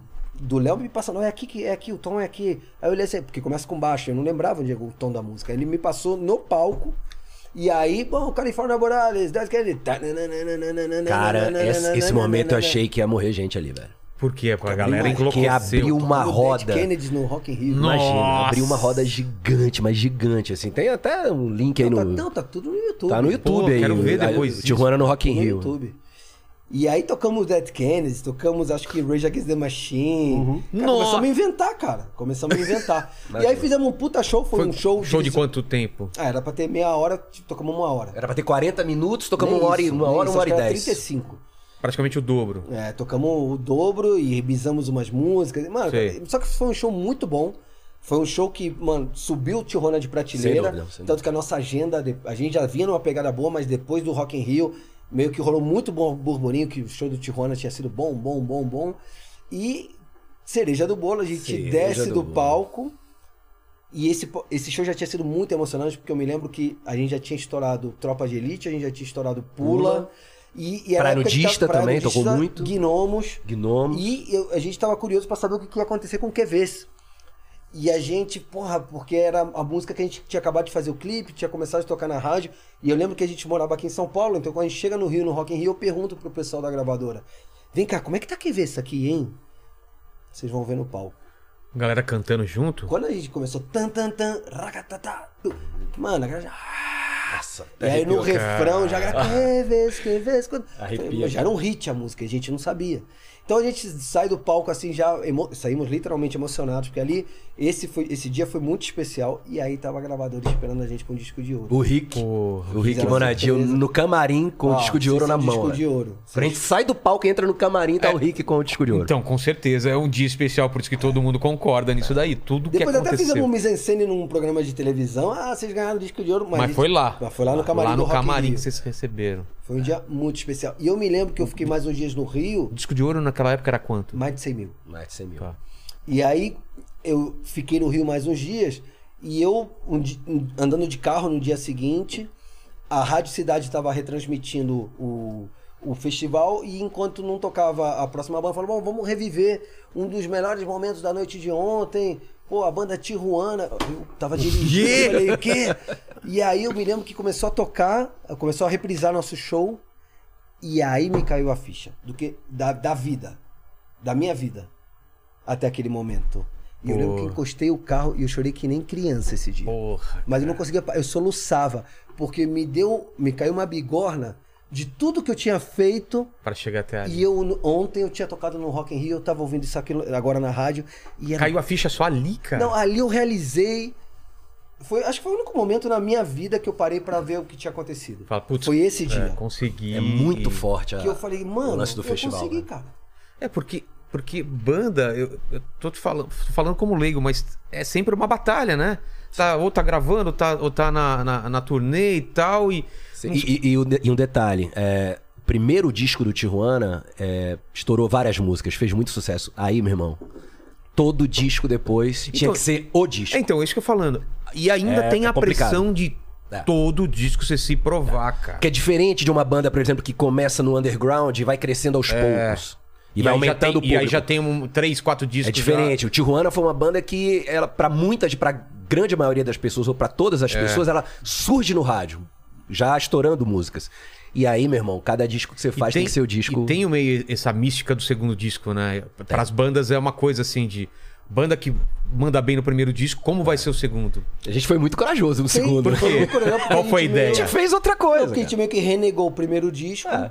e fizemos um segundo disco totalmente diferente. Não, não tentamos repetir a fórmula do primeiro. É, que E arriscado aí juntou pra caramba. tudo, né? Aí juntou essa guinada, é, o mercado deu aquela virada onde as gravadoras pararam de vender discos, e aí o mercado começa a se reformular para o que ele é hoje, que é algo muito mais digital, através de plataformas. Teve a época da, da pirataria e tal. Pirataria pra caramba. Mas a gente consegue fazer um segundo disco ok, a gente Ah, eu amo aquele segundo disco. Sim. É, também placamos. é, tocou- é, Muita influência de música latina. Sim, sim. E, Pô, aí a gente gravou com uma infra. O legal desse disco é que, como a gente tinha vendido muito disco, a gente teve uma infra muito boa pra gravar o segundo. Então gravamos em rolo. É, o- a sonoridade do nosso segundo disco é gringa. né? Ficamos um tempão lá no Midas. É. No Midas, Muito estúdio legal. do Rick lá. Aí no terceiro disco a gente vai pra uma linha mais pesada. É, Isso que era legal do Tijuana, a gente. a- todo disco nosso era uma tela em branco. Porque não era tipo assim uma banda, ah, somos uma banda de hardcore, Exatamente. somos uma banda de reggae. Então ca- cada disco a gente fazia uma parada completamente diferente. Um baiano, um argentino, um carioca, Sim, um paulista e um paulistano. é isso. Os cinco. Pera aí, repete. Um baiano, Baiano, um carioca, um argentino, um paulista e um paulistano. olha só. E aí, tu puxando aqui pra memória, aí a gente lança o quarto disco, aí o quarto, a gente vinha é, nesses discos fazendo músicas, fazendo clipes, tocando na rádio, na estrada, mas a gente ainda não tinha conseguido emplacar uma música assim, mainstream. A gente t- conti- falou muito pro nosso público que a gente construiu no primeiro disco. Sei. Aí no quarto disco a gente emplaca mais uma música que extrapola, que é, foi Renata. Saiu do- da galera só Dizem, rock. Então, ah, tá. E como é que era vocês... o refrão de O que você. é, O que você da fez? sua arte de Sobreviver. sobreviver. Aí essa música ela toca pra caralho, e aí de novo a gente Fura a bolha. É. percebe que fura a bolha. E foi muito legal porque tocou em, é, em várias escolas, porque tratava de abuso infantil. Então, é, muitas professoras colocaram a música. Ah, Foi uma coisa bem bacana que rolou também. Sim, esse, esse clipe rodou a América Latina É. inteira, foi bem legal. E aí a gente depois, aí depois fomos atropelados pelo filme, Tropa de Elite, o filme é quando? 2007. 2007. Cara, aquilo foi um absurdo. Ninguém Que esperava. Foi do aquilo. caralho. Como que foi o contato com você? Como que funciona isso? Os caras ligam e falam, Os ah, tem caras um filme ligaram no aqui. escritório, ó, aqui é da Zazen Produções, a gente é, tá interessado numa música de vocês. Aí os caras ligaram, o escritório ligou pra mim, aí, Roman, vai sair uma, um, uma- um filme, filme vai sobre o falar sobre o Bop. Bop, e aí a gente falou que o diretor vai ser o Padilha e o ator vai ser o Wagner Moura. E a única referência que eu tinha era o documentário do Padilha, lá do sequestro do, sequestro do ônibus, É, 74, né? que é do caralho. Do caralho. E o Wagner Moura, na época, era o vilão, era o Olavo da novela. E eu falei, bom, um global, um diretor de Pode ser que dê documentário... certo, É, né? vamos autorizar, lógico, É. pô. E aí autoriza, aposta, né? autorizamos. Ninguém te fazia Não. ideia do que seria o filme, nem eles. Não teve né? um- uma propaganda absurda, Não, foi. não. E aí, do nada, um dia a gente tá na estrada, toca meu telefone, é meu irmão, O Christian, né? do que morava no Rio na época, jogava rugby, e ele tava no busão com, com o time de rugby, viajando pra um jogo, e aí eles tinham pego várias fitas, cassetes que na época você botava no busão pra assistir, É. é, no camelô, piratas, Pirata. DVDs piratas. E falou, Roman, estamos vendo um DVD pirata que tá bombando aqui no Rio, é, chama Tropa de Elite, e a música de vocês entra no meio do filme bombando. Aí eu falei, que? Aí eu, Ah, porque você nem sabia se a música ia Não. entrar no meio do filme ou naquela. Não, a gente autorizou, A gente esqueceu. beleza. Às vezes é numa festa que tá rolando, o pessoal. Não, né? gente imagina, esqueceu, a gente a autorizou. gente- É um filme que vai E falar aí- sobre o Bop, beleza. É, meio que usa aí. meio- Isso aí, foi meio- isso mesmo. E meio que a Suzy. Será Sabia que ia ser o hino do foi- filme? Não, Não, não. não sabia nem que ia dar um nome ao filme. Exatamente. É. Porque o filme Nancini, ele tá registrado como, Como Bop. Bop a Vingança, Sério? Bop, Bop a Missão. Pô, eu não sabia disso aí, não, cara.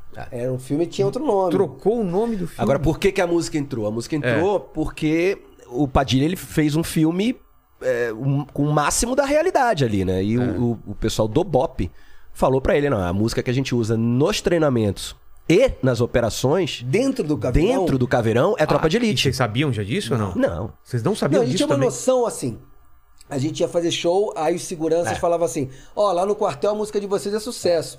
Bombeiro. Tropa de Elite. Segurança de show, né? Que às vezes Então, o cara gente, faz um bico então ali. a gente, já- a gente percebeu que no, no meio militar era uma música que os caras gostavam. Tá. O que é muito louco, porque a música fala Tem de nada a ver. balada, a, É. gente fala de mulher, fala de pegar mulher. A parte que era, é- eu era entro uma cantando- letra bem adolescente. né? A parte B que eu entro cantando, eu entro cantando Tô Chegando de Ladrão. Tem nada a ver com a Não polícia. dá pra pegar menina. A gente queria a distância da polícia, né? A Ah, pô, pode, pode crer, né? gente não vai fazer música pra polícia, pô. Mas louco, se, se tivessem pedido pra gente fazer um filme, uma música pro filme, não teria ficado tão perfeito É. como Incrível, Tropa cara. de Elite. Porque aí você ia pensar, tá, qual é o roteiro do filme, não sei o quê. É o que eu falo do primeiro disco. Tudo deu certo. Tudo ali deu certo. Mas teve um lado ruim. Qual? A gente tava lançando o nosso quinto disco nesse momento. E o nosso quinto disco Ah. Foi é do ofuscado caralho. pela, por esse é sucesso um dessa música. puta disco. Totalmente E ele foi atropelado. Porque a gente queria ir nas, nas rádios e nas TVs tocar Divulgar, música nova. é, esquece. E os caras falam, beleza, tá, toca a Tropa de Elite. Passou um, ca... Passou um caveirão no disco. Claro, os caras, ah, tá, tá, tá bom, tá bom. Tropa de elite, cara. A gente tá aqui o disco novo do Tijuana, É, Tropa olha aqui, de Elite. disco muito legal e com vocês aí, Tropa de Elite. Foi isso. E foi engraçado, eu- na Fundição Progresso teve um, um show do filme, né? Com os artistas que participaram do filme. E na época, estavam criticando, estavam falando que o Padilha era fascista, porque tinha feito o filme. Foi já muito começou engraçado. nessa época já essa discussão É, aí, É, cara. já. porque o Tropa de Elite 1 é, vinha muito nessa pegada. Bandido bom é bandido morto. Capitão Nascimento. Maconheiro, né? Vagabundo. Ah, é, sustenta o tráfico. E é. eu lembro que quando a gente chega no, no camarim ali, o, o Padilha vira pra gente e fala: Vocês são uma banda fascista. Falou zo- Ele- ele- zoando, né? Ele tava, Zoando. Vindo, ele tava vindo do Sem Censura. Ele tinha acabado de gravar o Sem Censura na cultura. Foi, e aí ele virou e falou: vocês são uma banda fascista. Eu falei, quê? Ele Quê? tava- Não, me chamaram de fascista, agora não sei censura. pá." É, A culpa é de vocês, né? a culpa é, de, vo- a culpa é da música. Mas então, vocês ficaram preocupados com isso? Quando, quando souberam Não, que tinha uma não. galera Na época não associando a policial Não, e na a época Ah, faz- não tinha rede social, né, Vilela? Então É, né? a coisa. A porrada não, foi é, menor. Agora é que qualquer E coisa outra, assim. seria toma- dar murro, murro em ponta de faca, porque de fato a música parece que a gente tá falando do filme. Eu É. acho também que quando você faz uma música, Ela já não é mais sua, né? Claro, cara. Pô, então, é, tantas outras músicas do Tijuana sem ser Tropa de Elite, muitas pessoas já, pô, Romã, aquela música de vocês que vocês falam isso e aquilo, pô, aquilo me tocou. E olha, você foi, mano, eu não quis falar nada disso. Sério? Normal, cada um pega a música do seu jeito, pra sua realidade, pra sua vida. Então, se as pessoas pegaram aquela música pro filme, a gente no, no, no show tirava onda. Botava sirene de polícia, É, claro, é. pegava. Mano, a gente. É, mas Surfou né? é, a na onda, verdade a claro. letra é até uma letra até adolescente. É, do- vou Pegar um, pegar geral, estamos chegando. É, né? A gente Só que- tinha acabado de chegar em São Paulo. Os carioca deslumbraram com a noite de São Paulo. E aí tinha um pico chamado Vênice, na Vila Madalena, ali na Inácio Pereira da Rocha. É, toda segunda-feira no Vênice é, ia a galera do rock, então ia a gente, que na época é, tinha ali o Planet Ramp, tinha o Ra- quando tava em São Paulo, tava o Raimundos, tava as bandas da época, Rumbora, Scuba. Então era um pico onde todo mundo se encontrava. E a gente, mano, porra, tava pegando geral naquela época. Os carioca, chegando em São Paulo, pá, o pico era meio praiano, a gente chegava com esse sotaque. É disso que falava a música. então a letra fala isso. Só que ela serve pra qualquer tipo de. Ah, Como é que a letra é? Ó, analisa. Vamos lá, vamos lá. Tô chegando de bicho, tô Começa chegando é assim a de música. bicho. Agora É. o bicho vai pegar. Agora o bicho vai pe- pegar. Ah, Tô chegando de bicho. É. Tô chegando é de É na bicho. balada. É. Tô chegando de bicho. Pode parar com essa história de se fazer de, De se difícil. fazer de difícil. É, a menina não se faz de difícil. Porque eu tô, Eu tô chegando, chegando, tô chegando é de bicho. Pode parar, pode parar. Não dá bobeira, não. Cê tá na minha mão. Segunda-feira, Segunda-feira, que era o dia que a gente ia, é só história pra contar. Não tem ideia, não, não quero confusão, mas vamos junto que hoje, o bicho, vai, pegar. Por quê? Porque éramos nós chegando no Rio. Chegou a tropa Tropa de elite, osso duro de rua. roer. Pega um, pega geral, também vai pegar você. Olha só, velho.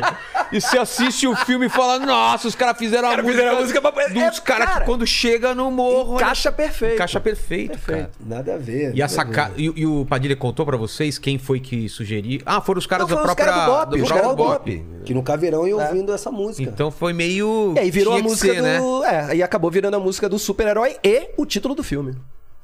Do super-herói. Puta, É, do pode crer. Capitão é, do Nascimento. Quando Capitão- ele chega, ele chega no morro, toca a tropa de elite. É na hora que ele chega É na que, hora toca- que ele chega no morro pra que subir o morro. começa a pipocar tudo lá. A primeira vez que É, tem toca. dois- no primeiro ele to- toca primeiro? duas vezes, né? Ah, é? Mas a, a primeira vez do- no primeiro filme é quando o Bop chega lá no morro pra salvar os caras E que a estão lá segunda não é na, encurralados. na hora da tatu, que o cara tá tatuando o símbolo do Bop. Ah, eu não lembro. O Caio, é um né? Mas eu, eu, eu lembro que quando tocou essa música no cinema, f- é uma porrada. Você tá assim, né? Você já tá dentro do filme, né? Ainda toca essa música, cara. Ela entra É. E aí perfeita. foi legal que, pô, a gente fez tipo uns corporativos, assim, sabe? É. De- é pra empresas. Motivacional. Motivacional. Ah, é, tipo, todo mundo pega um, pega geral. Estamos falando de venda, Essa hein? música foi muito Mano, usada em. O que eu em- recebia de vídeo, tipo aquelas, aquelas dinâmicas de grupo de empresa, Sei. que o cara sobe no palco e se joga de costas porque a equipe está esperando. Tá É, ah, segurando aqui mano. tá ligado? Cara, a, a minha namorada. A, a minha namorada hoje, a Vivi. Que, que... Segura aqui, segura aqui. Assim? Aqui. Vai, se joga que nós somos a sua equipe. E de fundo, tropa de elite.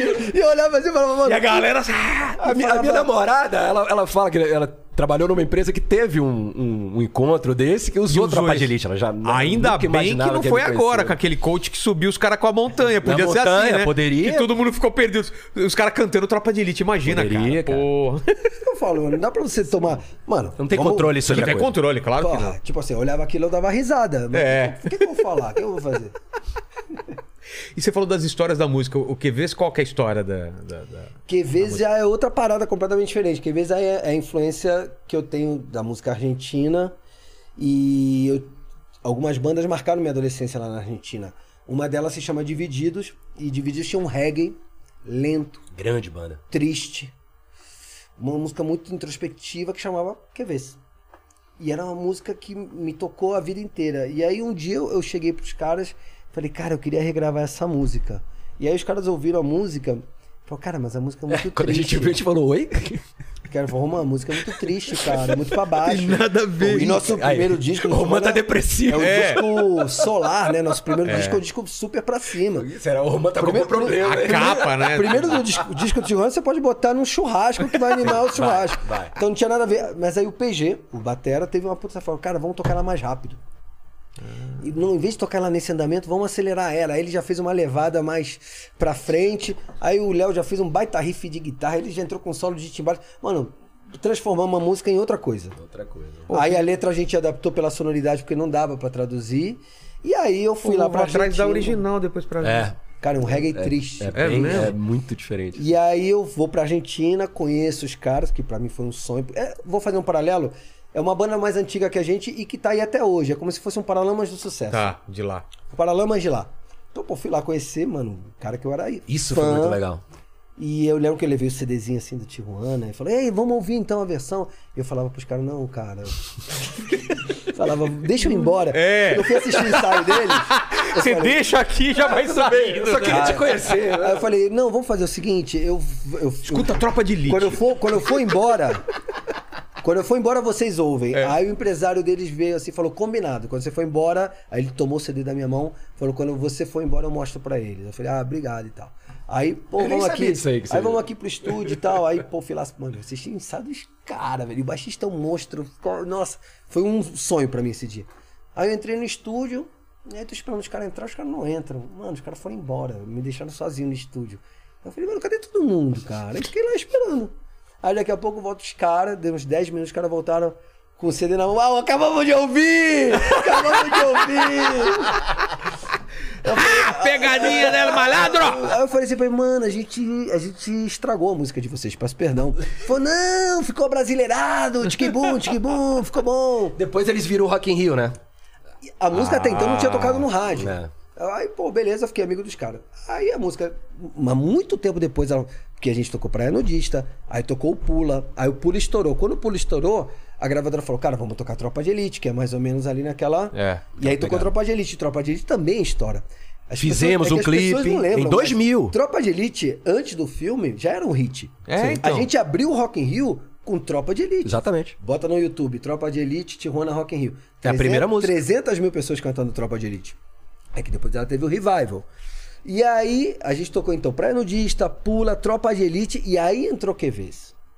E aí QVs também estoura. Exato. Então, um- tipo, um ano e meio depois eu mando pra eles o Rock in Rio, tocando QVs. O- a, a Com a- multidão com a no Rock in galera Rio cantando toda. a música deles. Nossa. Aí os caras respeitaram. Aí sim, É, né? Os caras viram. É. An- Antes de continuar, como que tá o chat aí, ô, ô Lene? O, o pessoal tá mandando, já tá mandando aqui vários. Então vai vários- mandando algumas aí, depois a gente continua aqui. É, o Vitor Franco falou: sou fã do Tijuana. Manda um abraço pra eles. Vitor Legal, Franco. Vitor. Valeu, Vitão. Tamo Valeu. junto. E ele mandou uma outra aqui, ó. Pergunta pra eles como é que chegaram nesse estilo tão maravilhoso que tem uma pitada de latim, uma pitada latina fortíssima. Cara, é, foi bem isso mesmo. é, Desde o eu- início, né? É. Como, como que escolhe a sonoridade? de- é, é naturalmente, que- pela, pela- pelas peças que estão. como- Eu nunca entendi isso. Como que se dá uma sonoridade de uma banda pela primeira vez ou vai mudando? Como que Quando é? a gente fez o Steobaldo, eu tinha muito essa noção de trazer pro nosso. A gente gosta de música pesada, o- a brasilidade, que aí veio Bahia com a percussão. Tá. Já no Tijuana, eu, eu achei que a nossa.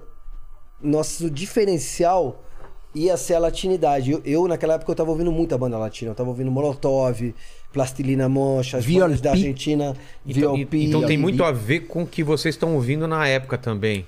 Sim, e com a- com que toda a não- bagagem. que E Com a não- bagagem e- cultural de cada um. Então, É. e que não chega no Brasil por- pela barreira da, da língua. Exato. Existe um mercado musical na América Latina inteira. Tipo, uma banda argentina, ela não faz turnê só na Argentina. Nossa, ela faz. Ela vai pro Chile, ela vai pro Uruguai, ela vai México pra Colômbia, também. ela vai pro México. Mas o Brasil E é o Brasil tá mais difícil. fora disso. É. É. que o Brasil também é continental, então a gente, como banda, se vira bem rodando só no Brasil. Mas tem essa barreira. Então eu falei, não, cara, vamos, vamos quebrar essa barreira. Até a escolha do nome Tijuana já foi pensando Tem a nisso. ver É, com isso. Ah, tá.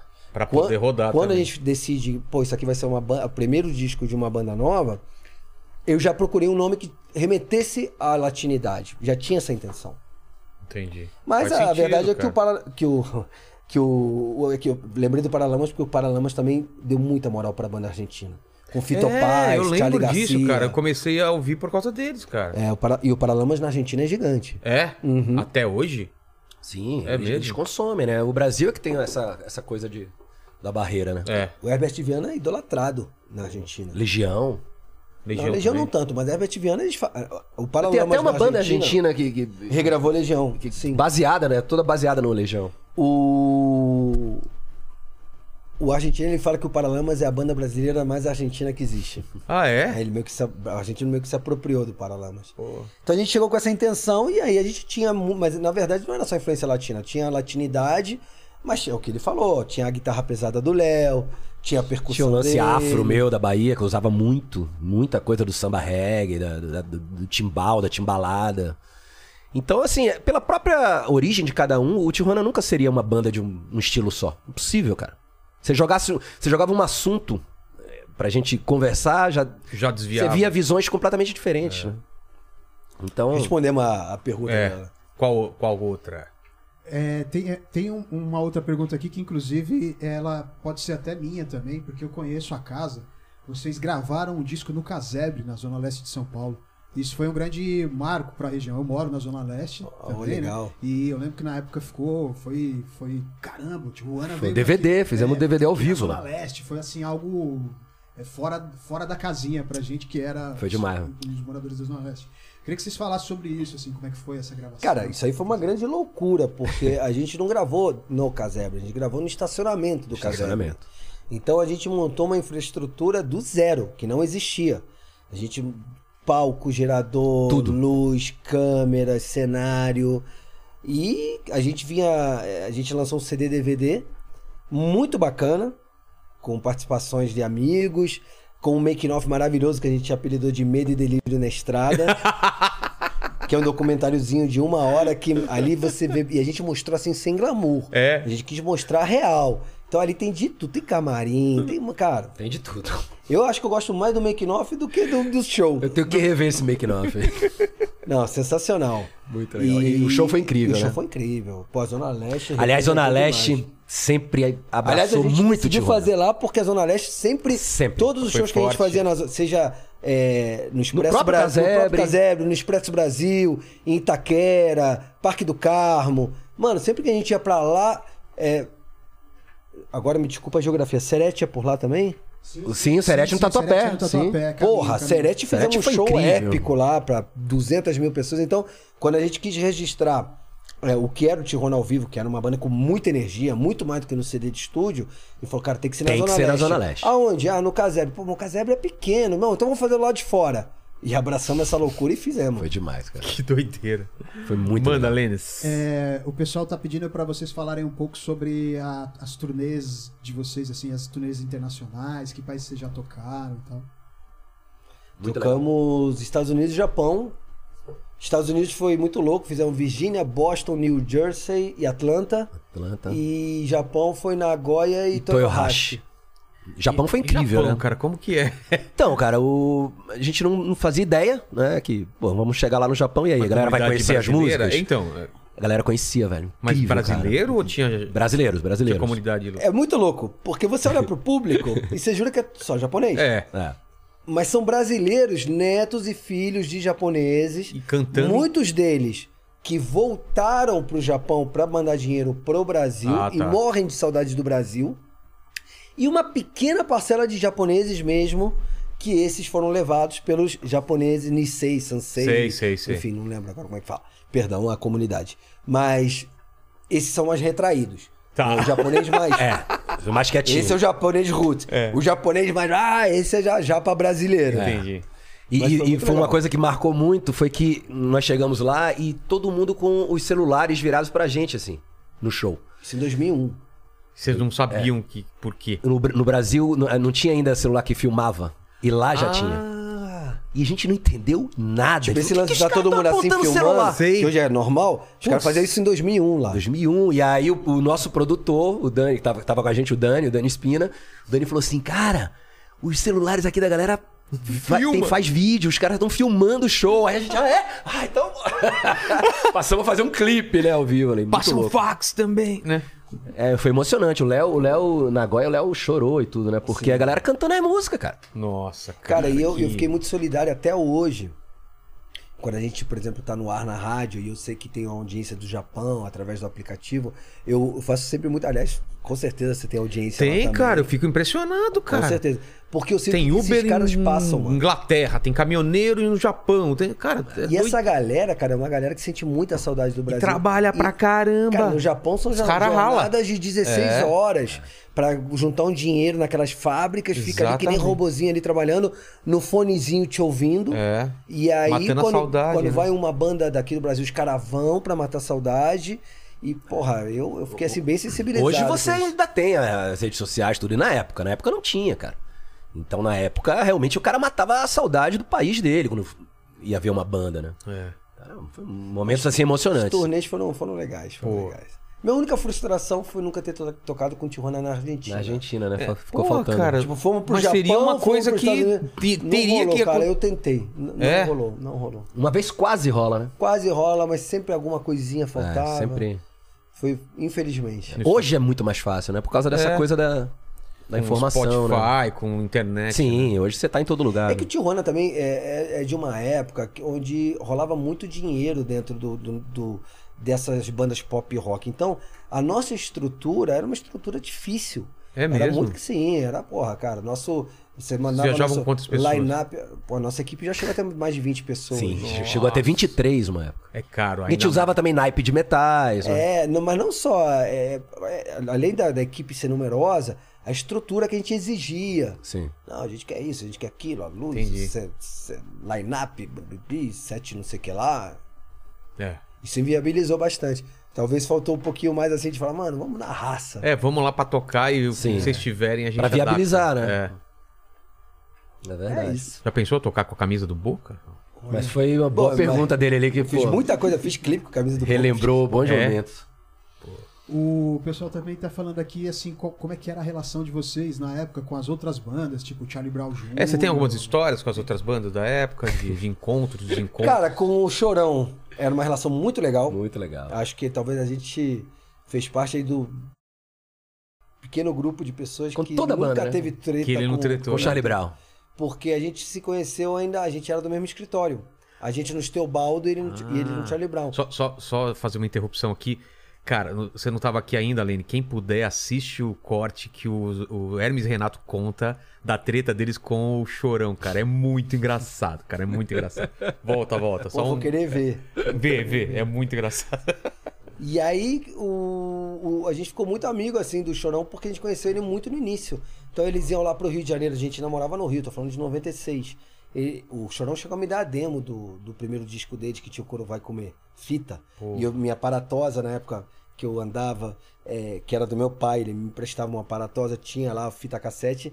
E aí quando eles vinham pro Rio fazer divulgação, eu botava todo mundo dentro da Paraty e dava rolê com os caras em Copacabana, zoava, era Pô. muito legal, era muito legal. E aí depois os caras explodiram. Mais um caso de artistas que a gente viu muito de perto explodir, a nossa vez não chegava. Isso deve dar uma agonia, né, cara? Porque você vê uma mesma turma e o pessoal. expl- A e gente não tem foi uma vendo- lógica, né? A gente viu um- Sim. muita gente próxima a gente explodindo. E, n- e a nossa vez não chegava. Mas beleza, tudo a seu tempo. Até ET e o Rodolfo. Lembra da panela de pressão, né? Como que era? Comprei uma panela de pressão pra.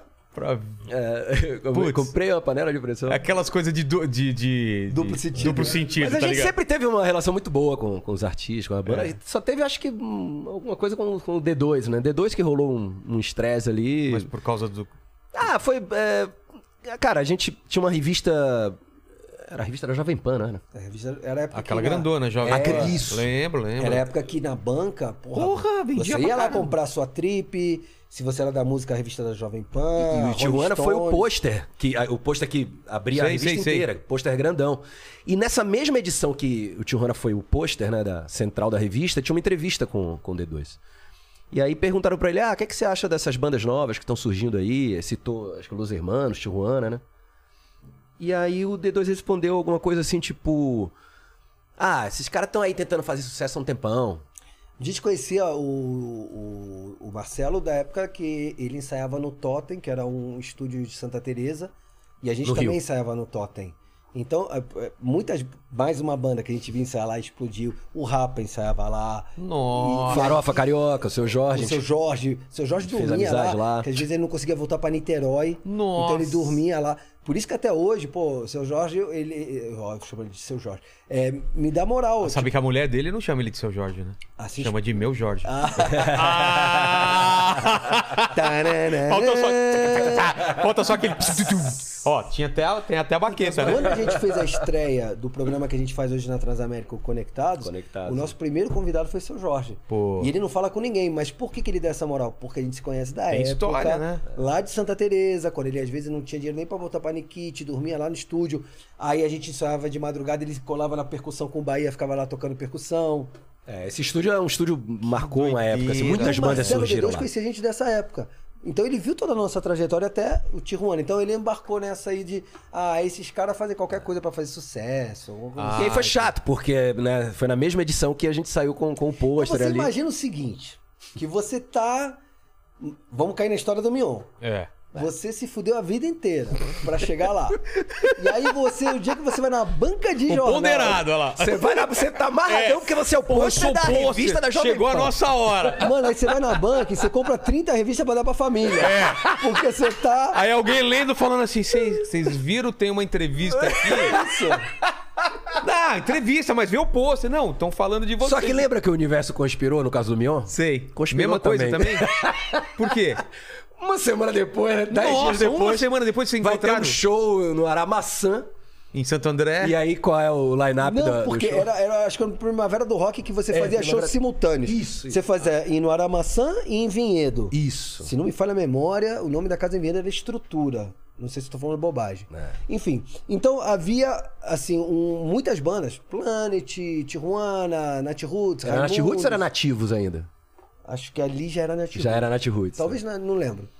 Talvez seja nativos. E Então, durante as- a- o dia que eram as passagens de som, você saía de passar o som em Vinhedo, entrava numa van e ia pro Aramaçã. E quem tava no Aramaçã, saía do Aramaçã, vinha pra Vinhedo. era Ah, uma tá. logística maluca. Nossa. Era um evento muito legal. Muito legal.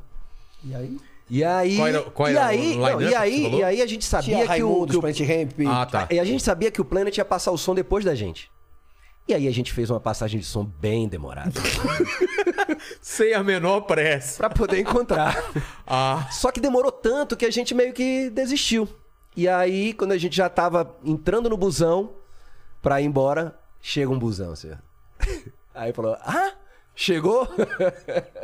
E aí? Esse dia, não, foi muito engraçado, porque ele desceu e. Pô, tava. tipo, a, a gente sempre foi muito unido. A Então, equipe. e- e va- vale Tava ressaltar- o Rodrigo Castanho, Não, que va- era o nosso produtor também na época. Vale ressaltar o que, que acontece.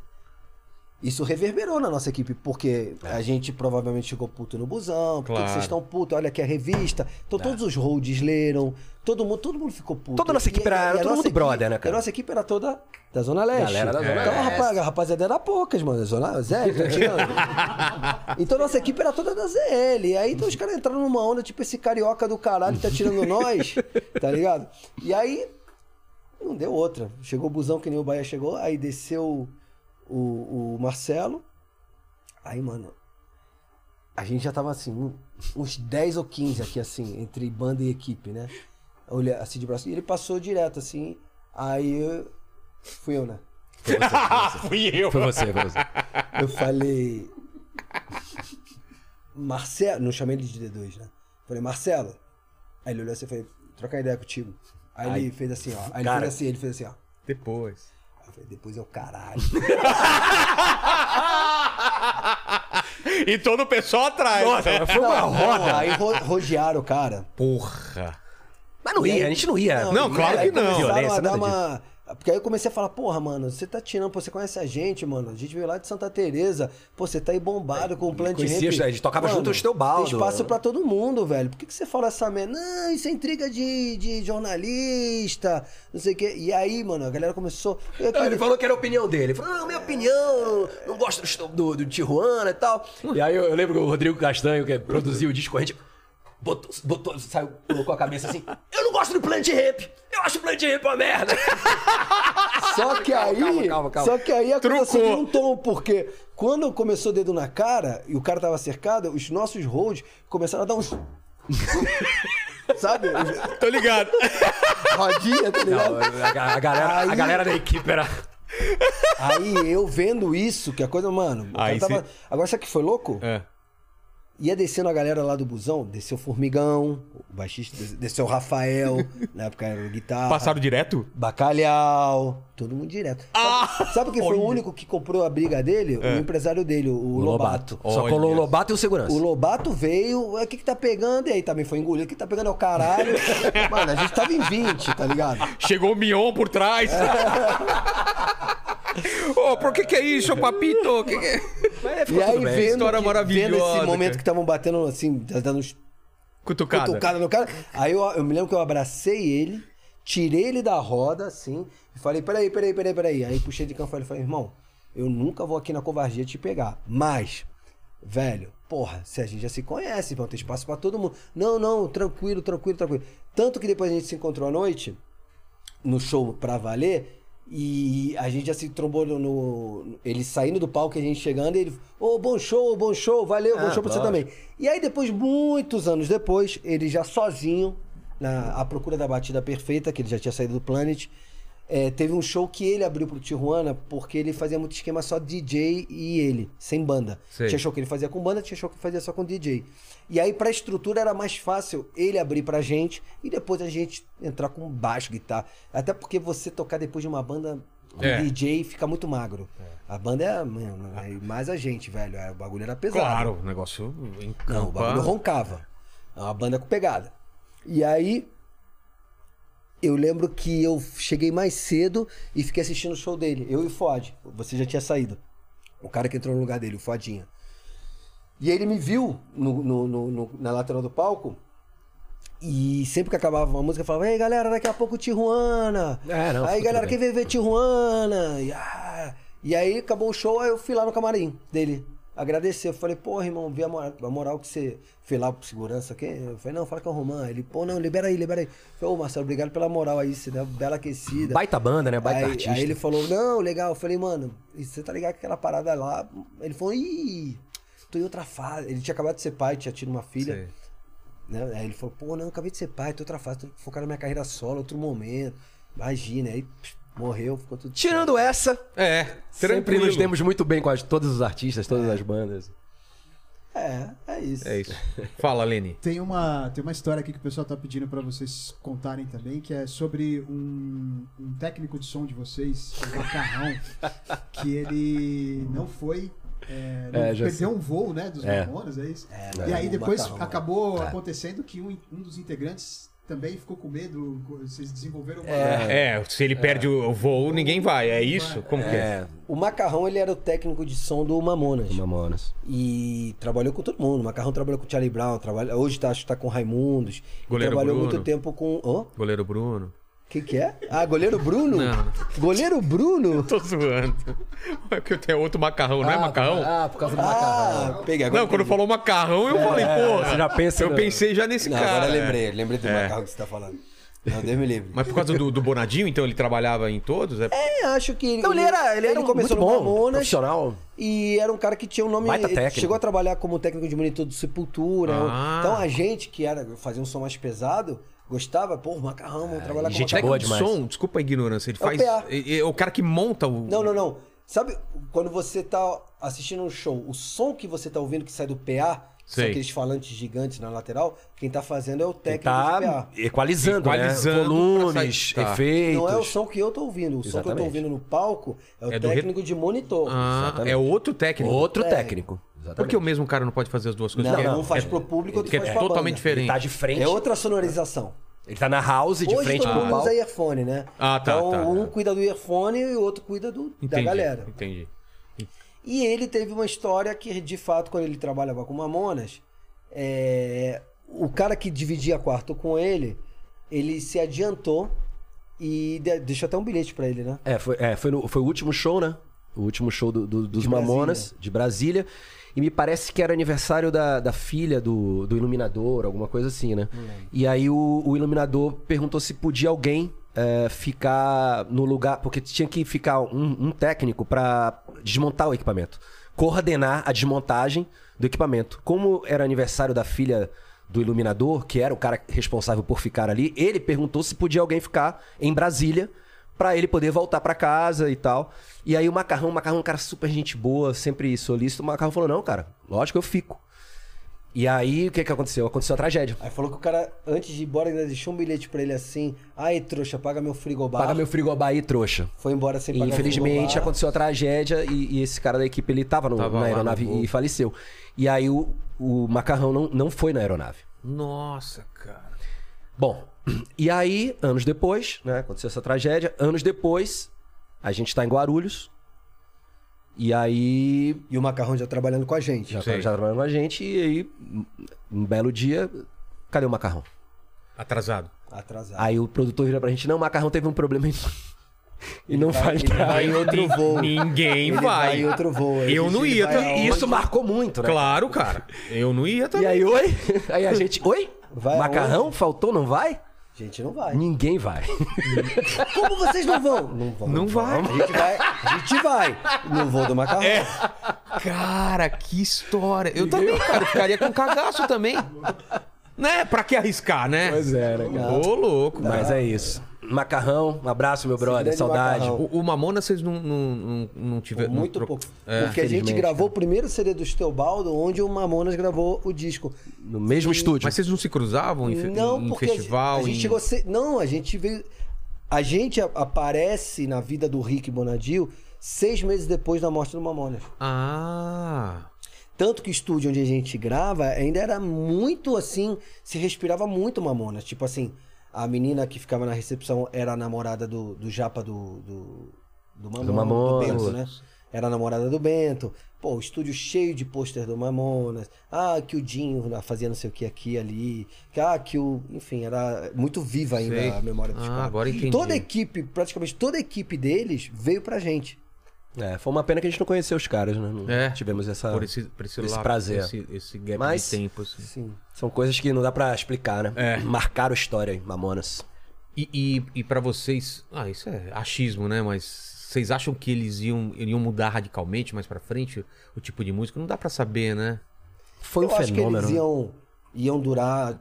Eu discordo que eles iam durar só um disco. Não. Não, não, não tem como. Fizeram cara. muito, O cara. sucesso que eles fizeram e a capacidade deles de, Muito, de, cara. de criar coisa nova. É, acho que o Dinho Eles tem eram- todas as, as características, todo o perfil de alguém que saberia se reinventar. É, Sem dúvida. Talvez hoje, tal- eu vejo que hoje, nunca parei pra pensar nisso, mas de bate-pronto, assim, pela pergunta que você fez, eu acho que hoje o Dinho poderia estar fazendo ser ator, poderia, Sim, é, sem sem poderia dúvida. ser comunicador, Sem dúvida. Apresentar um podia ter um programa. puta podcast. É, pode crer, pode crer. Era um Cara, o showman, Dinho, né, velho? É.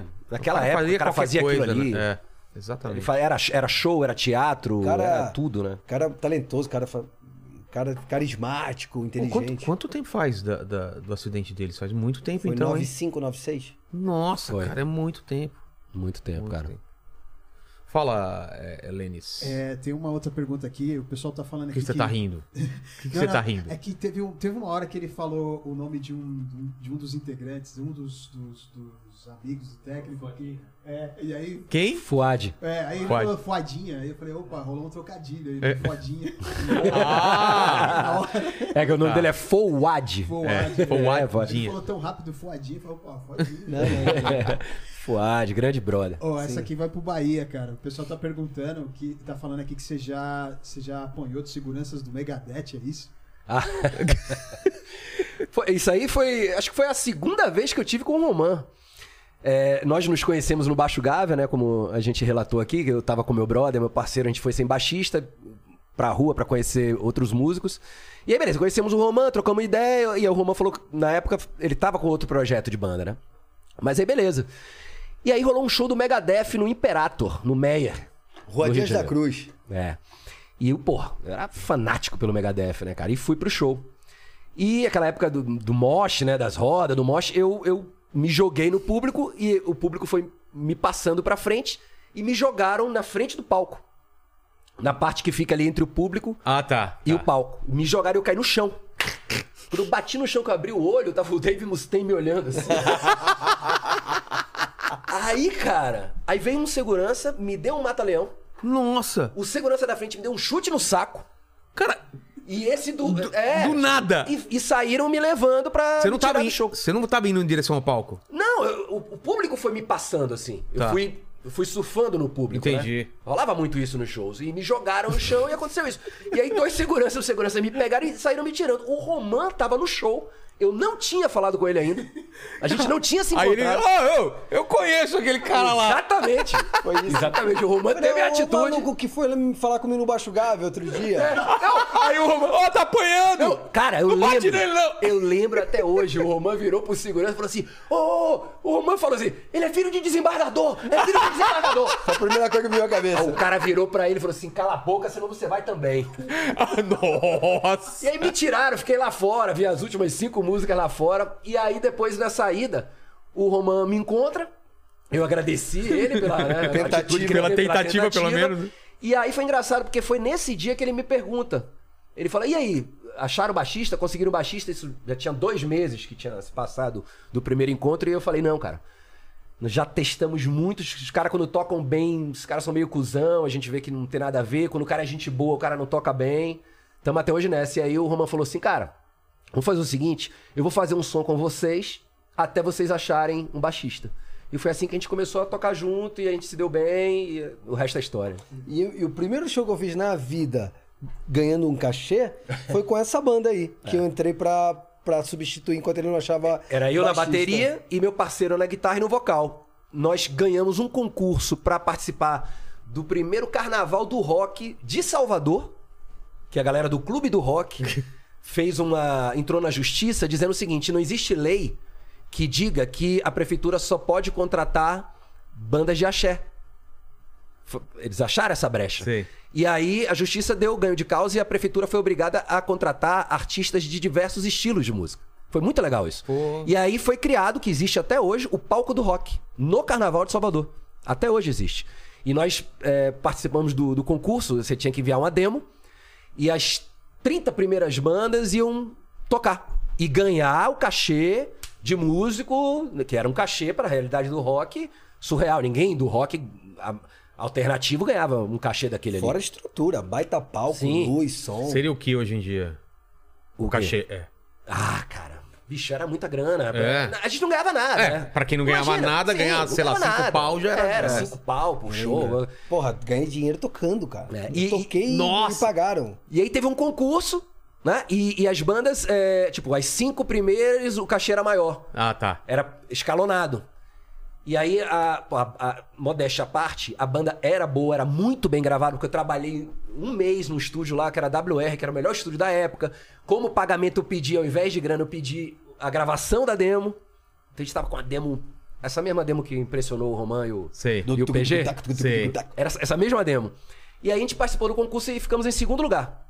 Primeiro lugar foi o cara do Clube do Rock, que entrou na, É. na justiça e ganhou. E aí, pô, foi um cachê e o Roman tocou com a gente nesse dia. No palco do Rock em Fui Salvador. até Salvador, peguei um busão, fui até Salvador. Ensaiamos em Aracajives. Saímos em Aracaju. Aracaju. Aracajives. é- Ele, ele não fala nada que termina com. Baiano não fala nada, é terminado na letra Ives. Ah, é I, ó, Ives. Da rima desagradável. Tomar no. É. Kids? Sim. Da rima desagradável. É, tá. E aí eu lembro que eu peguei um busão do Rio, fui encontrar com eles em Salvador. E aí eles tinham um esquema que um amigo deles numa fazenda tinha um baita estúdio de ensaio em Aracaju. Então vão para Aracaju ensaiar, vão. Aí pegamos um, um Chevette Júnior. Chevette Júnior, peguei o Chevette Júnior da minha mãe. Fomos, Rapaz, aquele foi o pegamos- pior carro que eu já dirigi na minha vida, velho. Pegamos. Meu irmão, Lembra do quem, dirigi- Chevette? não, quem dirigiu um Chevette Júnior... não seja ingrato, né, Não, não, não. não. Gente, mano. Sim, mas vamos, era, era bom que era novinho, mas É. carro ruim, velho. E aí minha, mãe, pegamos a- minha mãe tá assistindo. Beijo, saudade, mano. Nadege, dona Nadege tá Nadege. assistindo. Aquele carro era ruim. Oh, meu Deus. cara. Pegamos a Green Line, né? Pegamos a linha verde. linha verde. Não era a linha verde de hoje, era a linha verde que não tava construída direito ainda. Aí fomos pra uma fazenda em Aracaju. Pô, cheguei lá na fazenda. Porra, os, cara- caras tinham grana, velho. Os Os caras caras tinham tinham uma batera tama, né? Tinha uma tama a mais. Não, era a Naquela única. Acho que era a época- única no Brasil ali. Pô, ele estamos falando de 95, o cara É. tinha uma tama. Tama, pra quem não sabe, era a batera do Stewart Copeland, do Cara, Police. eu fiquei 10 minutos olhando pra bateria. Falei, meu Deus do Tinha céu, um o que, que é puta isso? amplificador de baixo pra mim. Bom, aí ficamos lá ensaiando, mó, mó vibe e tal. E aí chegou o dia de voltar pra, pra Salvador. Salvador. Então botamos todo o equipamento dentro do Chevette Júnior, ele, o Meu Júnior parceiro. Meiro, que era o guitarrista e vocalista, eu atrás cheio de tralha, equipamento, eh, guitarra, baixo, ferragem de bateria, espremido. Bom, vamos nessa, né? Ó, mas ó, pra, pra cortar caminho a gente tem que pegar a balsa, que a balsa a gente corta um bom caminho. Demorou, mas a, ba- última balsa sai tipo 10 da noite, a gente não pode chegar lá depois das 10 senão a gente vai perder a última balsa. Mano, Bahia dirigindo, Eu na pilotagem. torcendo os cabinhos. é.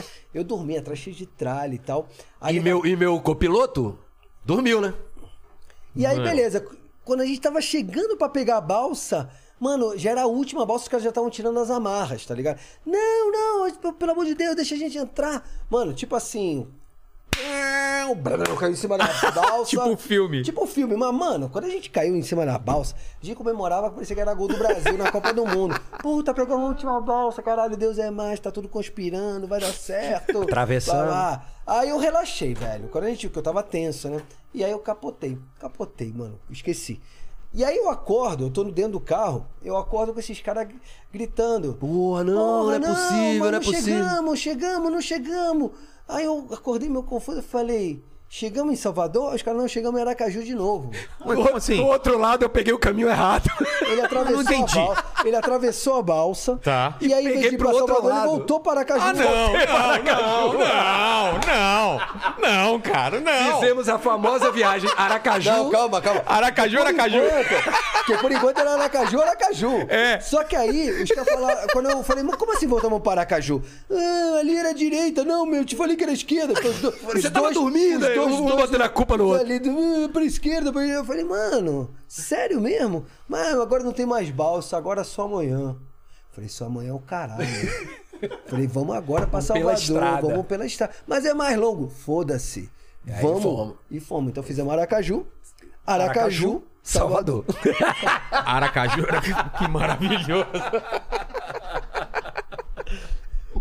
Manda aí, Lênis. Ah, eu- Posso fazer um xixizinho Pode, enquanto você faz a pode. pergunta? Lê, lê aí o chat Vai lá, rapidinho. vai lá. É, o pessoal tá pedindo pra você ainda, Bahia, explicar o porquê que você tirou o H do. Do, É. Do apelido? Ah, sim. Bom, sou Vitória, né? Tá aqui. E aí, eu tinha. Na época do, do Esteobaldo, eu trabalhava na Rádio Cidade do Rio de Janeiro. Eu atendia o- os pedidos dos ouvintes. Eu era estagiário na rádio. E eu atendia os pedidos dos ouvintes, né? Da rádio e tal. Pedia música e eu ficava ali atendendo. E tinha uma locutora na época, muito conhecida, Moniquinha, Moniquinha Venerable. Mônica Venerada. Mônica Venerable, Venerable, Moniquinha. Saudade, Moniquinha. E ela me chamava de Rock Brother. Por quê? Porque dentre a galera que atendia o telefone, os estagiários, eu era o cara mais ligado mesmo, rock, entendia de rock, gostava. Então ela chamava todo mundo de Telebrother. Liga aí pro Telebrother e tal. E no meu caso, eu era o único que ela chamava de Rock Brother. E aí eu tinha esse apelido de Rock Brother, né? Só que a gente. Né, o primeiro disco do Estobaldo era, era Rock Brother ainda, né? E aí eu falei, pô, mas Rock Brother, eu não gostava desse do apelido, né? E aí, não, vamos mudar, não sei o quê. E aí o pessoal começou a me chamar de Bahia, porque eu tinha uma mania que muito baiano tinha na época, que era assim. E aí, Bahia? Beleza, Bahia? Eu chegava na- no, no trabalho lá, chegava na rádio, e aí, Bahia, beleza? E aí uma colega minha falou assim, mas por que, que você chama os outros de Bahia se você que é o baiano? Então agora eu vou te chamar de Bahia. E aí pegou o apelido. Só que eu sou Vitória, parceiro. Então eu falei, peraí. Quando eu vi que o apelido pegou, eu falei, não vou ter o meu apelido com a mesma grafia do nome do time. Foda-se seu nome do estado. é um detalhe. Eu não vou ter o meu apelido com a mesma, a mesma grafia do rival. Então vamos tirar o H e coloca o acento agudo no I, tá aqui. Bahia. Bahia. Foi por isso que eu tirei o H. Eu sou Vitória, eu não ia ter meu apelido igual a grafia do, do rival. Né? Cara, eu tô sentindo- Tá Pouco fanático. Pouco fanático. E não falamos ainda. da- Você vai fazer pergunta? Eu quero ir pra rádio agora. É, tem, tem duas perguntas Tá. pro Ramon, que é o seguinte. Isso, é, Ramon, é, o- isso. o- Ramon, desculpa, Ramon. Tô acostumado, tô acostumado. Ramon É nóis, Lenny, logo. e Bi- Biaia. Biaia e Ramon. Mano, Ramon, Romeu, Romano. Romano. Normal. É, o- o pessoal tá dizendo aqui que você, você já, já namorou uma ex-paquita. É isso? Ó, Ó. ó. Eu, eu me- eu sou casado com uma Paquita. Só que do Parque da Xuxa. Eu, é, o- a meu é. ma- é- O que, que é Parque da Cara, Xuxa? não fala Parque da Xuxa porque esse aqui quase que morre, quase que morreu na Ilha da Xuxa. Como assim? O que, que é Parque da Xuxa? E a, e a segunda pergunta pra ele é exatamente isso. sobre o Essa. Parque da Xuxa. Na, essa história foi Meu Deus. Exato. Peraí, essa pa- o história que, foi- que é Parque da Xuxa? parque- era um parque que tinha aqui, não sei se ainda tem, tinha um parque da Xuxa, tipo. Ah, nada a ver com a Xuxa. É da Xuxa, Não, era mas, a- mas parque não, mas infantil não- da não do Xuxa. programa da Xuxa. Não, era um parque Ah, dela, tá. tipo, temático pra criança, onde minha mulher era a Paquita lá fazendo show pra criançada, sabe? Assim, tipo, Ah, tá. É, Ele quase morre na ilha da tá, Xuxa. o que, que foi? Eu nem sabia que tinha a Ilha da Xuxa. Teve um verão cara. que ah, eles fizeram um especial que era a Ilha da Xuxa. É. Então Programa ela- de verão. Tá. Ela pegou numa temporada uma ilha perto de Angra dos Reis e lá eles montaram uma baita estrutura onde os artistas iam lá, se apresentavam, faziam musical, ela fazia gincanas. era- Competição. E e o que acontece? A gente tinha marcado essa divulgação, que era a Ilha da Xuxa, e a gente vinha de uma pegada de vários shows. E aí, depois de todos os shows que a gente fez, ainda levaram a gente um final de semana pra lá, né? No meio, no meio da correria. E tinha que ir de lanche e tal, mó, mó, mó rolê. Enquanto você não gravava seu musical na Il- na Ilha da Xuxa, você podia brincar com a, com a estrutura que eles tinham lá. Então tinha pra jogar vôlei e tinha pra andar de jet ski. Ah. Tinha dois Já jet- vi tudo. tinha dois jet ski. E aí eu peguei um jet ski e o PG. PG, Batera, que tá no Rio. Viado, era pra estar aqui. E, e você é um exímio piloto de jet Eu ski. nunca tinha andado de jet ski. mas, eu nunca tinha andado de jet ski, mas é que tá, cara. É aquela, aquela história. Primeira, era bem primeira turnê. Realizando, mano, tô na ilha É. Ah, tá. Porra. da Xuxa da jet Vou ski. pegar um jet ski, eu claro. amava andar de jet ski e eu fiquei depois dele. Eu tinha que esperar ele voltar pra pegar o jet ski. E jet ski, cara, pra quem nunca andou, eu nunca tinha andado, é uma moto, cara. É, é uma, uma- é violento. moto. É uma moto. Depois, até pra tirar o trauma, andei já várias vezes jet ski depois. É uma moto, cara. E aí eu não tinha muita noção, mano. Eu torci os cabinhos, adrenado, mano. Você moleque. foi na- Foi, mano. Lá, lá dentro, a gente já quase fez uma merda que a gente quase bateu um no outro, que a gente se cruzou. Eu já fiz isso, já bati com um amigo assim. Isso é perigosíssimo. É. Não, mas vocês estavam na mesma direção. Tava. Ah, eu tava assim, a gente se cruzou. Nossa! Os garotos Teve um momento- empolgados. A gente meio que veio assim brincando um com o outro, e aí na hora H a gente desviou, só que os dois desviaram pro mesmo lado. Não, foi é uma Esqueceram merda. de combinar. Ali Deus, pô, não, ali, ali ia ser. E aí, beleza, aí já tinha muita gente lá na areia, a gente via, pedi... tipo, pedindo pra gente voltar pra usar. Ah, tá. ele. Eu, eu era É. o primeiro, eu era o próximo. Então, tava, louco pra ele, usar. tava a galera do Exalta Samba, tava, tava a galera, tava o Pimpolho, tava o... Quem era as Tava bandas uma da- galera. Tava o, o, o, o Bolo do Surto. Tava uma galera. Como é que é o nome daquele pagodeiro da Zona Norte? Porra, eu moro na ZN. Leandro, Leandro, Leandro, Leandro Learte, sim. grande arte Leandro. popular, arte popular. Sim. E aí eu falei, bom, vou devolver, vou devolver o jet ski, mas eu vou dar uma última torcida no cabinho. E aí, "Eh, vamos ver se até onde essa merda vai. E aí eu não sei o que aconteceu comigo. Que aquele. Eu fui batendo na zona. "Eh, Cara, ele- ele traçou uma linha reta. Pro cais. eh, Eu, eu, eu não Você sei o não que conseguia aconteceu. parar? Não, eu entrei meio que num transe. Ele teria que se jogar pra gente- puxar a A cordinha. gente tinha acabado de almoçar. Ó, a gente veio de uma pegada de shows, eu tava muito cansado. A gente tinha acabado de almoçar. É, antes que alguém me pergunte, não tinha usado nada, não tinha fumado nada. Você não falava, ah, mano, tava muito louco. É. Não tava, não tava. Eu tava muito cansado, tinha acabado de almoçar. E eu fui entrando num trânsito, daquele... pã, pã, pã. E, mano, Cara, foi horrível, eu desviei da E areia. Você tava vendo de longe? Sim, eu tava esperando o jet ski. Nossa! Eu, em vez de ir pra areia, eu fui desviando, desviando e fui pro Ele cais. traçou uma linha reta, velho. E bati no cais. O meu único reflexo foi me abaixar, o que salvou minha vida, porque tinha um concreto aqui cheio de crustáceo, Mano. que teria sido Não. uma morte horrível, Horrível. que ia ser aqui no, ia ser decapitado, enfim. E aí eu apaguei. Você tem uma ideia, quando antes de bater, já veio correndo uns salva-vidas pulando no mar. Antes de bater, os caras já estavam pulando. Os caras viram. Viram que ia dar. Viram a eu merda entrei que ia dar. debaixo do cais assim. Ele entrou de baixo com tudo. Você tava meio dormindo, será? Tipo, tá eu, meio, dei uma, meio. eu dei uma apagada. É. Eu entrei meio num semissono. É, aquele, Cara. aquela, aquela que você tá meio acordado, meio dormindo, né? Foi horrível. E aí eu entrei debaixo do cais. Mano, o jet ski virou uma bolinha de papel. Nossa. Eu dei PT no jet E detalhe, a gente não tinha gravado ainda o musical, o clipe, que era QVs na época. Era que vez. Aí eu, eu, eu acordo, aí eu já vejo todo aquele sangue assim, né? Tá todo ensanguentado. Na verdade, eu bati a cabeça no painel do jet ski. Quando eu me tá. abaixei, e aí bateu o jet Ainda ski, bem, eu- porque ele Ainda veio bem. em você. Ainda bem. E aí, eu lembro que a primeira pessoa que chega nadando no jet ski é o bolo do surto, nunca esqueço, Uhum. chorando. Caralho, mano, você tá vivo, eu achei que você tinha morrido. E aí, já na sequência, já vem os bombeiros e, e me botam numa. Já me botam um bagulho cervical. Cara, é impressionante que eu tava aqui em cima do jet ski. E daquele momento, eu nunca mais botei o pé no chão, não. deixei- já, dali, já foi pra maca, da Ah, maca tá. pra cervical. Aí me levaram até uma. uma onde estava lá o médico, Um centro médico? né? um centro médico da ilha que certamente era uma exigência, olha, para vocês fazerem essa estrutura precisa de um médico. É. Mas por que que vai querer um médico aqui? Não vai acontecer nada, mas Não, sempre vai tem ter um idiota É, que sempre vai vai ter um entrar com jet idiota, ski é. embaixo do E, mano, mano, imagina, eu tava com a testa desfigurada, tava com pele pendurada. Pô, e o cara, cara teve que foi me feio. costurar. O cara teve que me costurar. Na... Imagina, coitado do médico, É. tava lá de plantão, tendo que costurar o roqueiro idiota que se enfiou debaixo do casco com jet ski. Aí conta quem tava do lado. Aí a Marlene Matos, Nossa, cara, olha essa mistura. de De gravatinha. gravatinha, blazer, calça social, sapatinho, bracinho cruzado, Do lado do o médico. cara me costurando. e ela falando assim: capricha, capricha aquele artista, vai. É? Deixa capricha, boni- que, capricha que o menino é artista. Capricha, deixa bonitinho. Tem que deixar bonitinho o menino. é artista.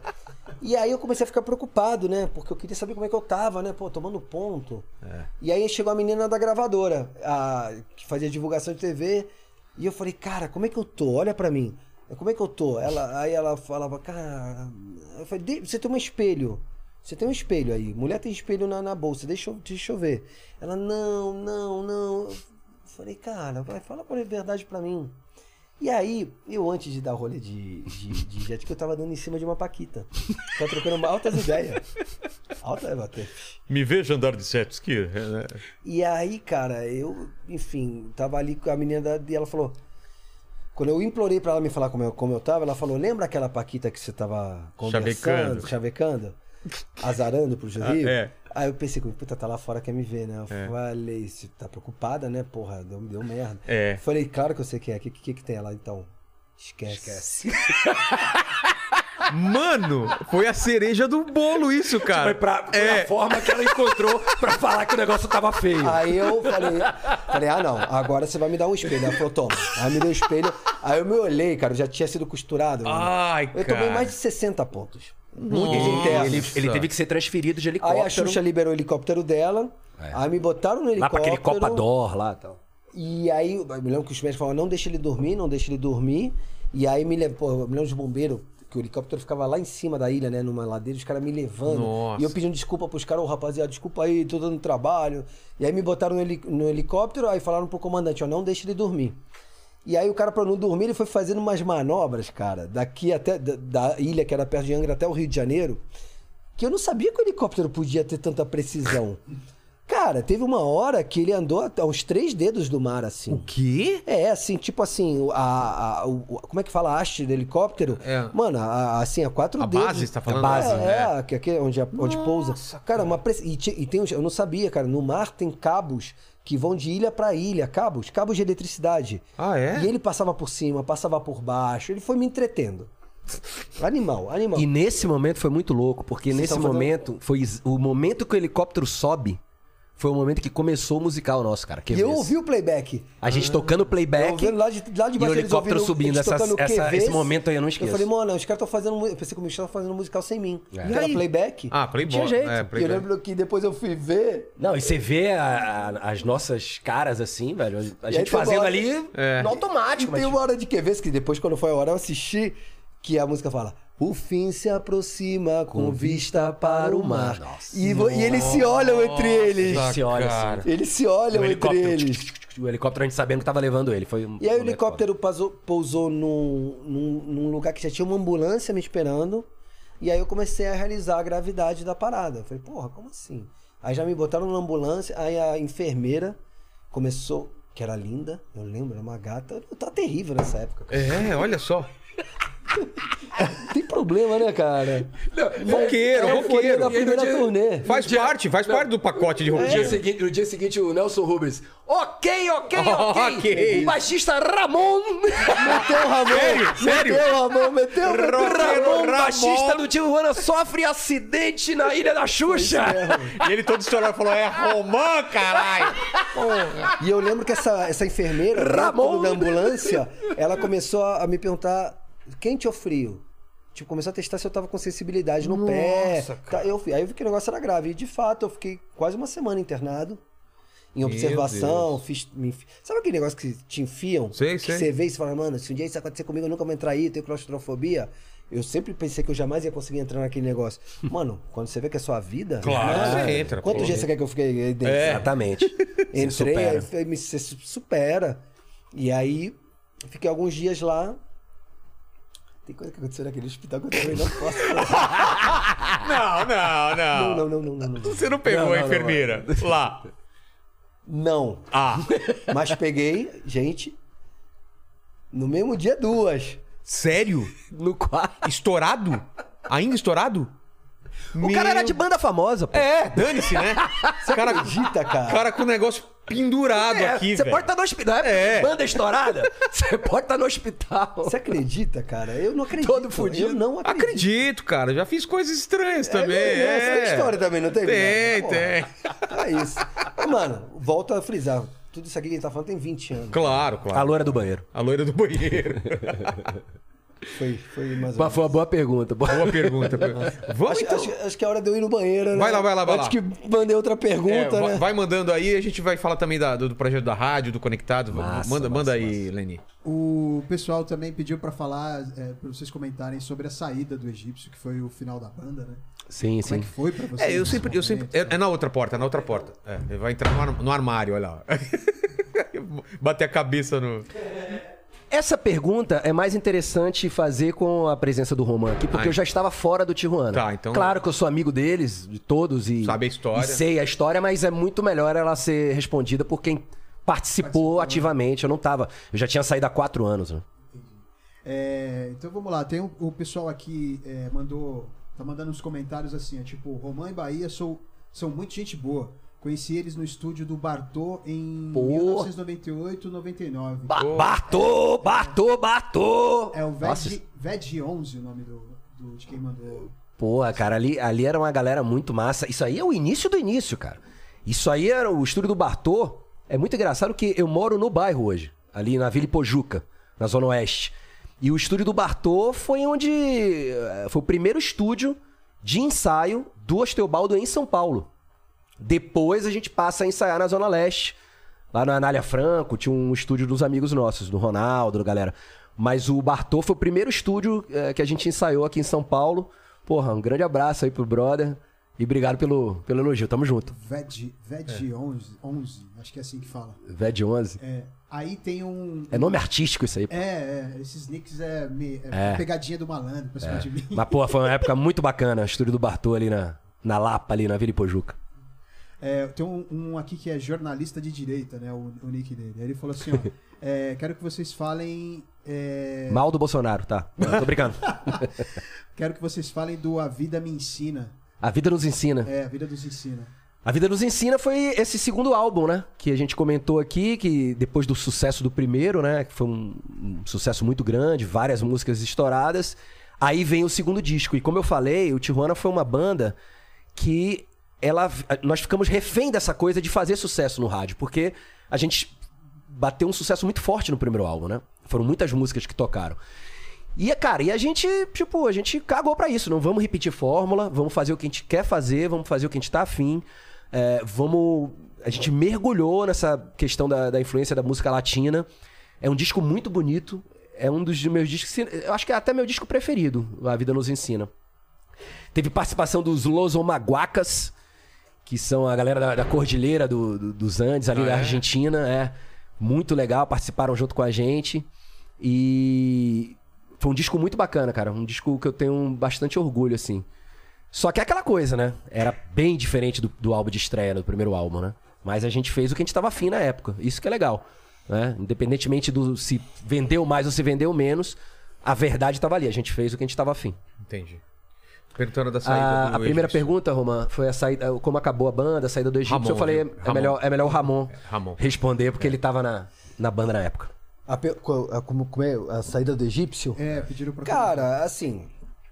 e Nesses 17 anos, é, a coisa foi desgastando, natural. Você, quando você tem uma Não tem banda. como, né? Não tem como. Cara, você convive Conviver, muito cara. mais do que com a sua família, do que com a sua mulher, do que com a sua namorada, seus pais. E é uma convivência muito intensa, porque se você é, divide van, viaja junto, tá, cara, você tá. Um atrasa, outro não gosta de Isso. tal coisa e é Isso. obrigado a fazer. E, e aí tudo chega um, po- um momento onde tudo incomoda, tudo incomoda, as, as coisas ficam tudo muito. a- Os nervos à flor da flor da pele. pele, né? É, a gente ficou 17 anos na estrada. Nesses 17 anos, a gente não ficou 17 anos no auge.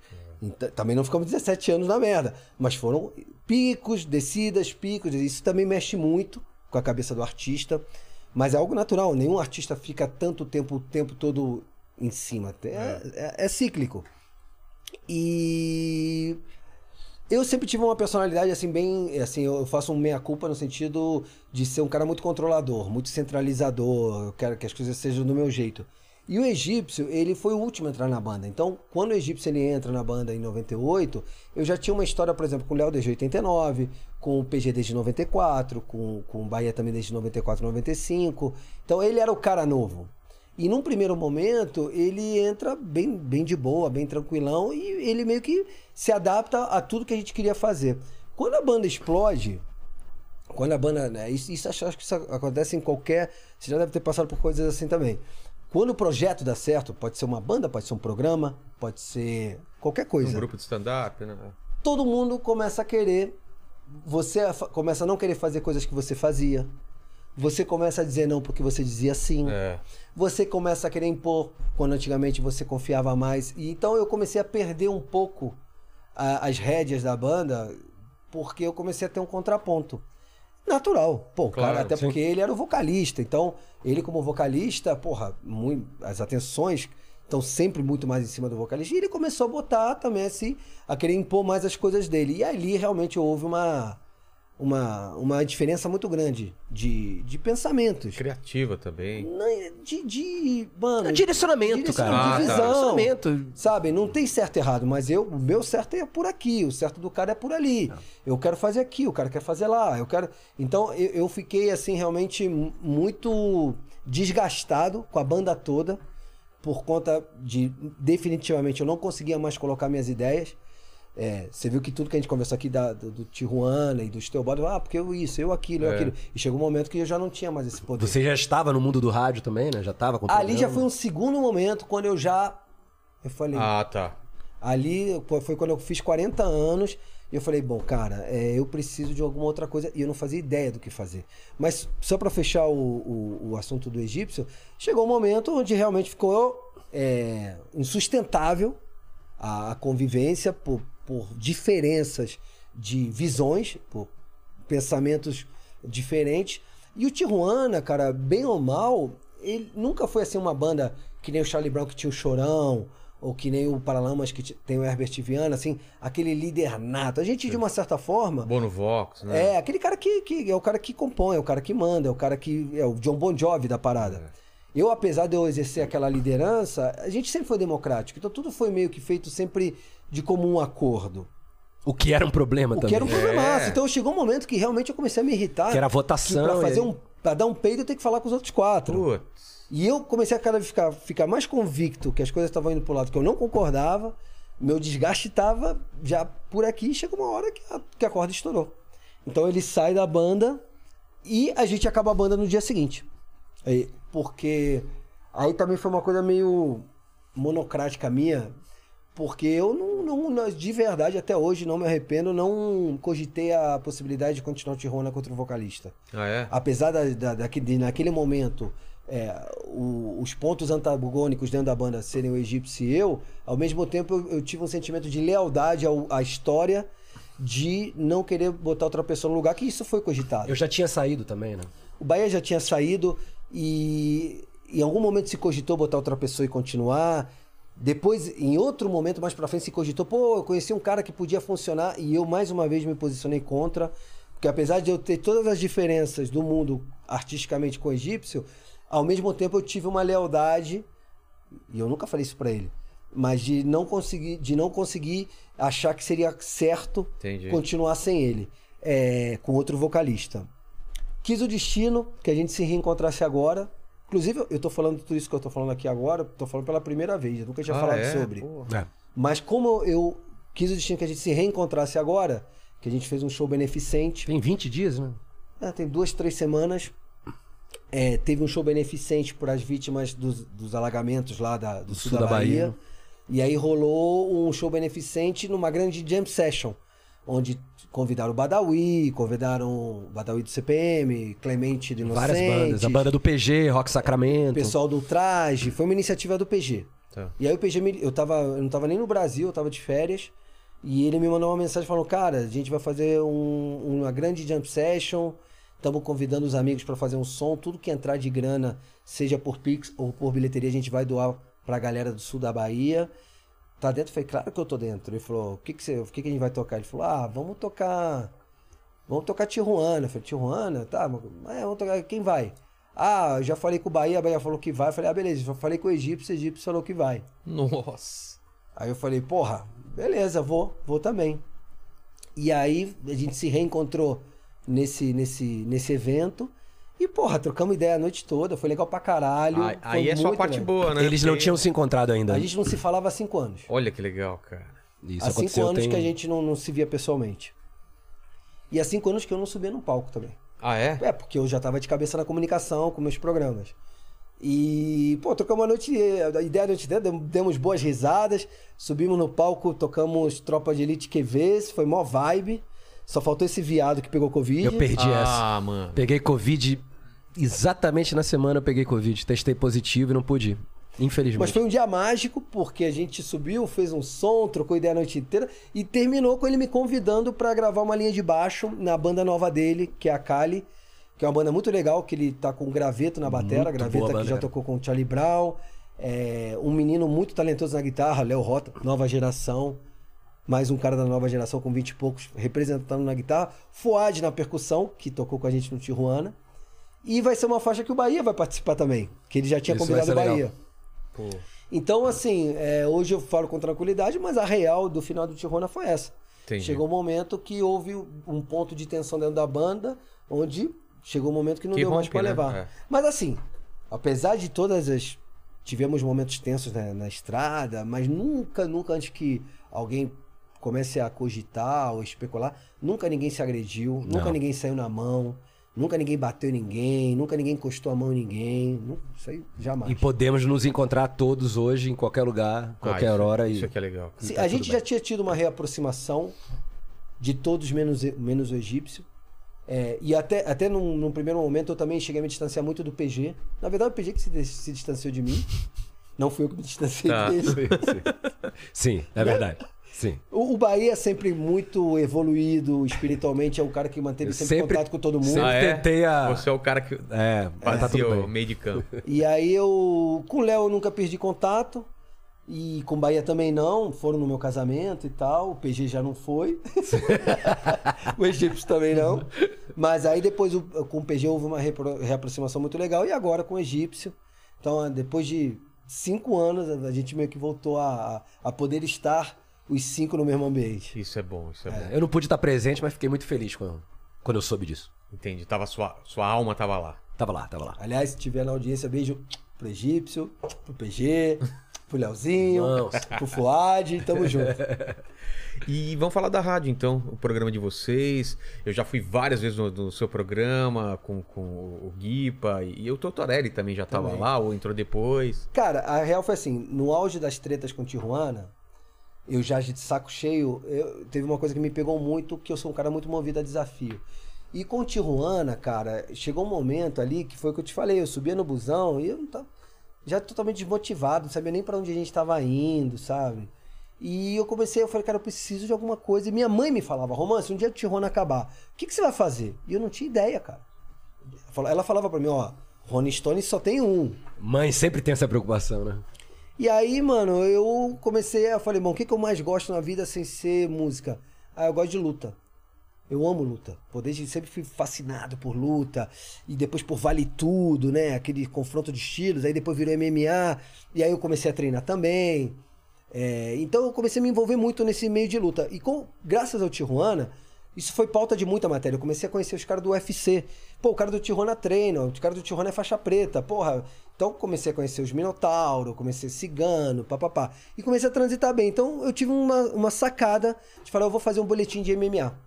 Foi a época que tava estourando o UFC no Brasil por causa da luta do Anderson Silva com o Vitor Belfort, que o Vitor dá aquele chute no queixo dele. Sei. Eu falei, vou fazer um boletim. E comecei a ir nas rádios jovens, que eu conhecia por causa do Tijuana. Fui na Jovem Pan, fui na Mix, fui na 89. E acabou que, sem querer, eu fui parar no grupo Bandeirantes de Comunicação, porque lá ia começar uma rádio 100% de esporte, chamada Bradesco Esportes FM. Fiquei, bati lá na caruda. Oi, tudo bem? Eu sou o Romano do Tijuana, mas não quero falar de música, quero falar de luta. Na época, na época eu era faixa marrom. Cara, você quer, quer saber como é que foi? Eu tava no meu carro, ouvi uma chamada de rádio falar assim: daqui a 15 dias entra no seu dial a rádio do seu esporte.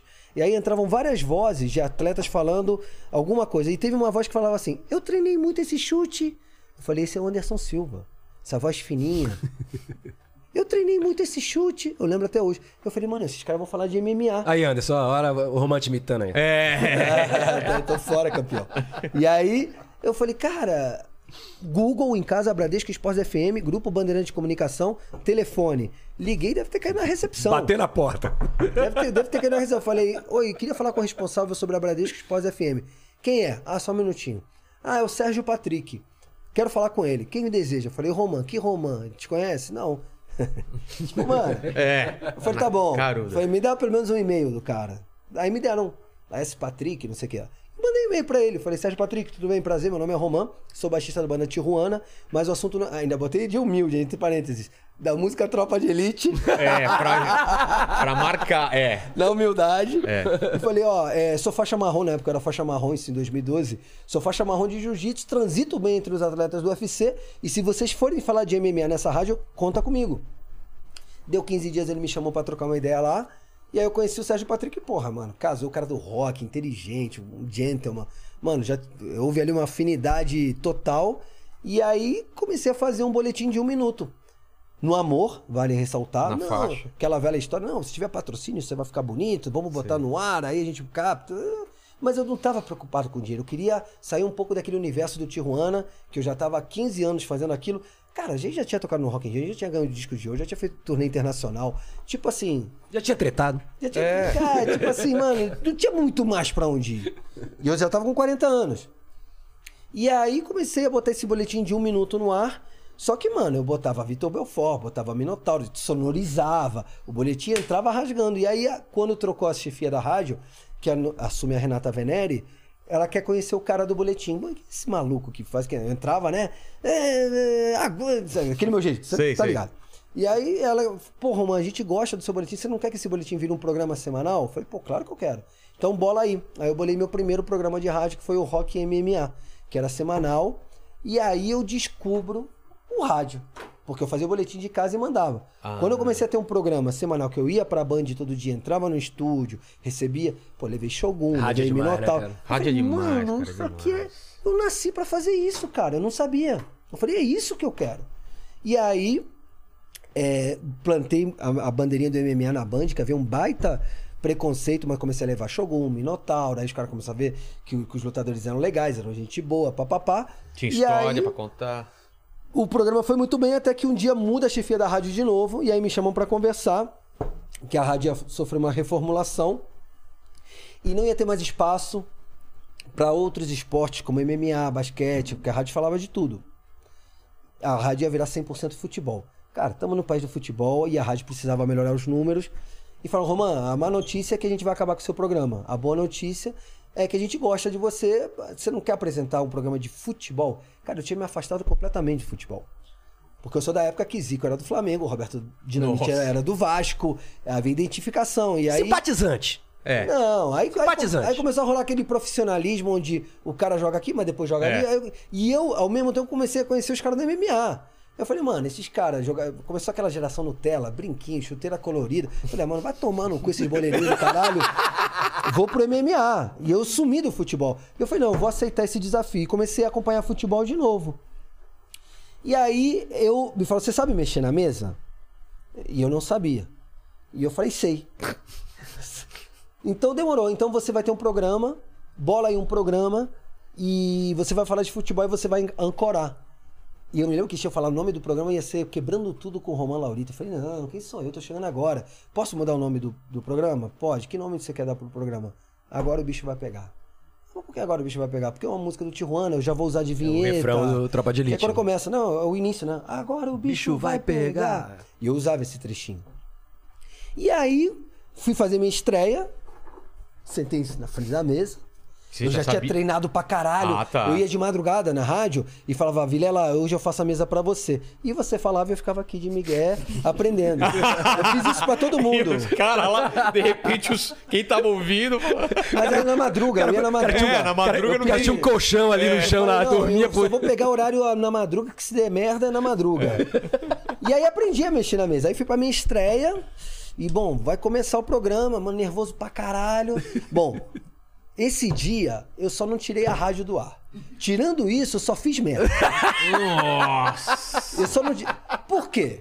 Porque eu tinha aprendido a mexer na mesa. Mas uma coisa é você mexer na mesa, operar, Tranquilo. enquanto você tá falando. Ah, falar Quando e eu operar. fui falar, eu não tinha treinado falando. É que nem tocar baixo e cantar. Pô, Mano, eu, eu fiz tudo errado. Mano, eu voltava de break.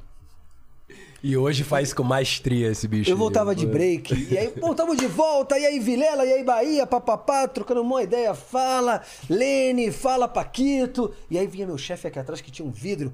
Pó, pó, pó, pó, pó, pó. E eu virava assim. Ele falava. Eu falei. Ele. Todos os microfones fechados. nossa. Tipo, eu já tinha voltado do break, eu já tava trocando uma ideia com a galera e ninguém tava ouvindo porra nenhuma. Bom, aí ele me chama pra conversar. Mano, agora, agora é o trânsito em São Paulo, vamos chamar um helicóptero. Aí abriu o canal errado, entrava o repórter que tava fazendo jogo. Aqui na Vila Belmiro. Mano, eu lembro até hoje, o Murilo Borges, que é meu amigo, mas era chefinho naquela época, quando ele entrou, ele tava esperando pra ser chamado e eu abria todos os canais, menos, os de- menos o dele, que quando ele entrou, eu, ô Murilo Borges, com a gente, diga lá. A primeira fala dele, ele não deve lembrar, mas quem apanha não esquece. É. Ele falou assim, o que que tá acontecendo? Foi foda. Aí meu chefe me chama pra conversar. Fala, Roman, você falou que você sabia mexer na mesa, mas eu sabia. Eu só não sabia mexer e falar. Falei, cara, mas assim eu não consigo te segurar na rádio, cara. Porque, pô, o que, o que eu vou falar? Você não sabe, eu não posso te manter no ar. Eu falei, Ber- o Berna, Bernardo Ramos. Eu falei, Berna, hoje é segunda, foi a estreia. Se eu até sexta-feira não conseguir operar essa mesa, você não vai precisar me mandar embora. Eu vou pedir demissão. Aí beleza, aí voltei pra casa arrasado, mano, mal, mal. Aí entrei naquela retranca, né, na defensiva, que é uma atitude muito comum quando a gente, né, vê o tamanho da- do desafio, né? Que eu comecei a falar, cara, Deixa pra eu lá. sou artista, cara. É. Eu, não sou, eu, não sou, eu não sou técnico de som. Eu não sou obrigado a mexer em mesa. Eu sou artista, eu sou apresentador. Qual é a minha obrigação, cara? Isso aí é papel. Pô, quando eu fazia o rock, o rock MMA, o- tinha o cara pra operar a mesa pra mim. E aí você começa a se encher de desculpa. E aí entra uma grande mulher, que na época era minha namorada, hoje minha esposa, Mirelle Mosquela, também jornalista da Band. Já trabalhou Que com você trabalha, trabalhou comigo na Rede TV. na Rede TV. É. E eu não. Eu to- toco a campanha lá em casa, eu não sabia quem era, e era ela. Sem avisar, eu falo, cara, eu tava ouvindo. Ah. E eu falei, puta, mano, quase me mandaram embora hoje, vou, vou parar. E ela falou, não para, não desiste. Cara, eu- esse dia eu tava. Eu ia chegar na rádio e falar, ia meio que te, te- botar uma banca, mano. Quer saber? É, não assim, preciso até- disso. É. É, essa postura, Sei. que é a postura loser. Sei. E eu falei, não, beleza, eu vou pra cima. Aí eu contei muito com a ajuda do Guipa, que já sabia mexer na mesa, a Beth Romero, que era uma das. Ah. louca- E eles ficavam atrás de mim. Então eu esquecia, eu tava aqui fazendo o programa, eu esquecia de apertar um botão, aparecia uma mão do nada, fazia assim. Ah, Mão de Aí eu Deus. tava estourando um canal, apareceu um dedo do nada, abaixava um pouquinho. Que nem, o funa... que nem o Funari hoje, no Conectado. Mais ou menos. Só Nem o Funari hoje. Só que vezes 100. Sim, sim. E aí eu peguei a manha, e aí teve um segundo momento, logo na sequência, que foi quando eu comecei a fazer o programa, e comecei a. Mano, aquelas trilhas brancas de rádio me irritavam. Trilha 1, trilha 2, trilha É. 3. E aí eu cheguei pro meu chefe e falei, cara, eu quero mudar essas trilhas, quero botar minhas trilhas. Ele falou, o que, que são suas trilhas? Eu falei, não sei, cara, mas eu- é- aquilo ali tinha virado meio que meu baixo, era ali que eu me expressava. E aí eu comecei a botar músicas pra ir colorindo, Ilustrando, ilustrando, né? o, o- o- o programa e as músicas, as minhas trilhas, elas acabaram se tornando um fio condutor da ancoragem do programa. Então eu, de forma muito instintiva, criei uma forma de fazer rádio que chamou atenção. E aí, bom, aí o Agora o Bicho vai, expo- vai pegar, explodiu, virou um fenômeno do Dial. Aí a Bandeirantes, quando acabar a Bradesco, me contrata. É, pegou algumas pessoas da Bradesco, eu, fui, eu tava entre elas. E aí na, na, na Bandeirantes eu tive meu auge. Eu cheguei a ter três programas na Bandeirantes. E você e o Guipa me ligavam pra zoar o Vitória. Sim. É, eles só me ligavam pra. Ah, é? né, Eu tava tocando, nessa, nessa época eu tava na música eletrônica, tocava o telefone, era o Romão, eu já sabia. Era ele, o Gui, ao vivo, pra zoar o Vitória. E aí, meu irmão, quando zoou o Vitória, meu irmão, não tem essa que eu tô no ar, que eu tô, sacou? E essa era... Os caras se divertiam, né? Não, e o Guipa, cara, bom você ter citado ele, foi um meu parceiro na- nessa nossa primeira empreitada, porque ele também estava começando na comunicação. Então foi uma dupla que deu muito certo. mandaram muito bem. Muita gente até hoje me cobra, pô, você tem que voltar a fazer uma coisa com o Guipa, mas chegou um momento depois... Cara, quando a gente assume o Agora o Bicho Vai Pegar, a gente já sabia que a Bradesco Esportes FM ia acabar, porque era um contrato olímpico, que é de 2012 até 2016, era Londres, Rio de Janeiro. Quando a gente assume o Agora o Bicho Vai Pegar em 2014, faltavam dois anos para acabar a rádio. Me deram um horário que era das 4 às 7. Eu ia ficar no ar todos os dias, 3 horas por dia. E o, horário, o Ibope daquele horário, naquele momento quando eu assumo o programa, era a Ibope de rádio universitária. Era muito baixo. E a gente te- e, eu- e a gente se falava, eu e o Guipa naquele momento, a gente olhava um pra cara do outro e falava assim, a gente tem dois anos pra fazer esse horário bombar, cara, porque é a chance da nossa vida. E pra mim, literalmente, porque eu tinha achado uma coisa fora do Tijuana. Então eu falei, cara, eu tenho dois anos pra chamar atenção e mostrar meu valor. E a gente, em dois anos, o Agora o Bicho vai pegar aqui, pegou um horário que tinha números de rádio universitária. A gente entrega, quando fecha o ciclo, como o programa mais ouvido da rádio. Ô, sendo que a louco. rádio tinha Neto, Datena, Elia Júnior, tinha os medalhões da casa. Mas a gente, no último Ibope, passou todo mundo já. E, e, cara, a gente fo- talvez tenha sido o único programa de futebol que de fato incomodou o estádio 97. Foi o que chegou perto ali, enfim, é, v- começou a Era rolar. muito bom, era muito bom. Enfim, e aí dali pra frente, aí eu fui pra Bandeirantes. Participei lá, fui umas duas, três sim, depois fui vezes. É. pra Mix e hoje tô com meu amigo Fernando Gagal Bahia Aí, na em plena Transamérica. pandemia, tô em casa. Ah, é, trabalho, eu trabalho, como eu falei, né? Começaram na, na, naquele- É. Esse ano, desculpa que agora me veio a cabeça, eu tô completando 10 anos de rádio. Olha só. 10 Então, anos, 10 dessa, anos. dessa empreitada. Estou eu em casa, porque eu trabalho na- no mercado da música eletrônica, como eu falei, né? Eu trabalho numa grande agência e quando rolou a pandemia, acabou tudo, né? Pararam todos os eventos. E eu tô em casa e o Roman me liga, fala, cara, vem jantar aqui em casa, eu quero te fazer um convite, acho que você vai gostar e tal. E aí eu fui e ele me fez esse convite, né? De participar do Conectados, foi maravilhoso. E, e começa na pandemia, então. Na pandemia, Na no pandemia, auge porque da pandemia. durante a pandemia eu fazia programas de esporte na Bandeirantes. Eu tinha um programa chamado De Primeira, que eu considero um dos melhores programas de esporte que já existiram, porque tinha Bernardo Ramos, que é uma enciclopédia, tinha Mauro César Pereira, que é um cara que ama e odeia, mas o cara é referência. Cláudio Zaidan, que é um monstro, cara. Eu, quando cresci, quero ser o Cláudio Zaidan. Fábio Piperno, cara, era só o nível era muito alto, o sarrafo era lá em cima. Eu apresentava esse programa, apresentava outro esporte mais à noite chamado Resenha Futebol Humor, que aí já era mais a molecada, mais na, na pegada do bicho, com uma molecada muito f- talentosa, que agora tá em Abu Dhabi cobrindo Palmeiras, Vinícius, Bu- Vinícius Bueno, a Gabi, que hoje tá no Band Esportes e na Band, é, o Soler também, que hoje virou também repórter da Band, é, o Caio, que, que eu chamava ele de Cabeça Dimo, que hoje também tá lá na... Cara, toda uma... ge- Os invisíveis da redação que brilharam no programa e hoje estão brilhando no grupo. Só que parou, os esportes pararam na pandemia, então eu saio do ar. Quando eu saio do ar, começa a passar muito tempo. A gente, eu fiquei um ano fora do ar. E aí pintou um convite, que eu sou grato até hoje, ao Fábio Faria, diretor da, da Transamérica, que realiza um outro sonho meu, que era parar de falar só de esporte e ir pro entretenimento. Eu sempre meio que me senti um cara do entretenimento. Inclusive, eu acho que muito de terem dado certo meus programas de esporte é porque eu tinha um pouco de entretenimento. Sim.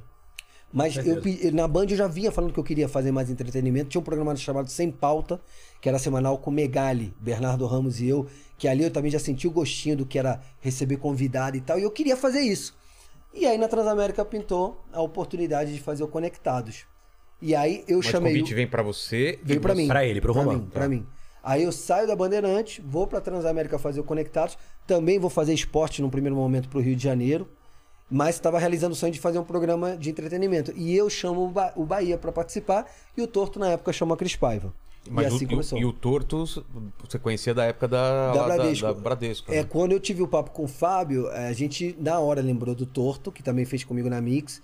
Que E era um a- alívio- eu tinha um alívio cômico bom pra caramba, entende de futebol pra caramba. Sim, é um cara muito inteligente. Rápido, Eu né? falo que o Torto é o, é o diretor do programa. Eu chego Por quê? Ah, porque e aí, meu diretor, qual é a pergunta de hoje? Ah, qual é tá. a bomba do dia? Ele vem já pautado. já. É, e ele é um cara que tem uma, um senso crítico apurado, então às vezes ele me fala umas paradas que eu discordo, Ah, é? mas eu adoro que ele me confronte, eu não... porque, mano, pode dar tapinha nas costas. Não, né? ele é, ele, é, ele é monstro. Eu prefiro, Ele- eu ele é um preciso cara- dos caras que, que com argumentos me mostram que eu tô errado. E o Torto faz isso bem. É. Sim, e a ele é um- Cris também, né? Que, que fala a- bem pra caramba a também, Cris- a- tem humor. Quem chamou a Cris foi o Torto, e a Cris também, cara. Ele encaixou perfeito, né? Encaixou Foi. perfeito e pra ela foi muito importante naquele momento, porque assim como o Bahia, ela também tava no perrengue da pandemia. Ah, é verdade. Tinha Entregando... parado É, o porque a show, gente, cara. tanto eu como ela, Tava né? pra entregar no... Sim, o- o- entregou o apartamento Ah, entregou. dela lá no Copan.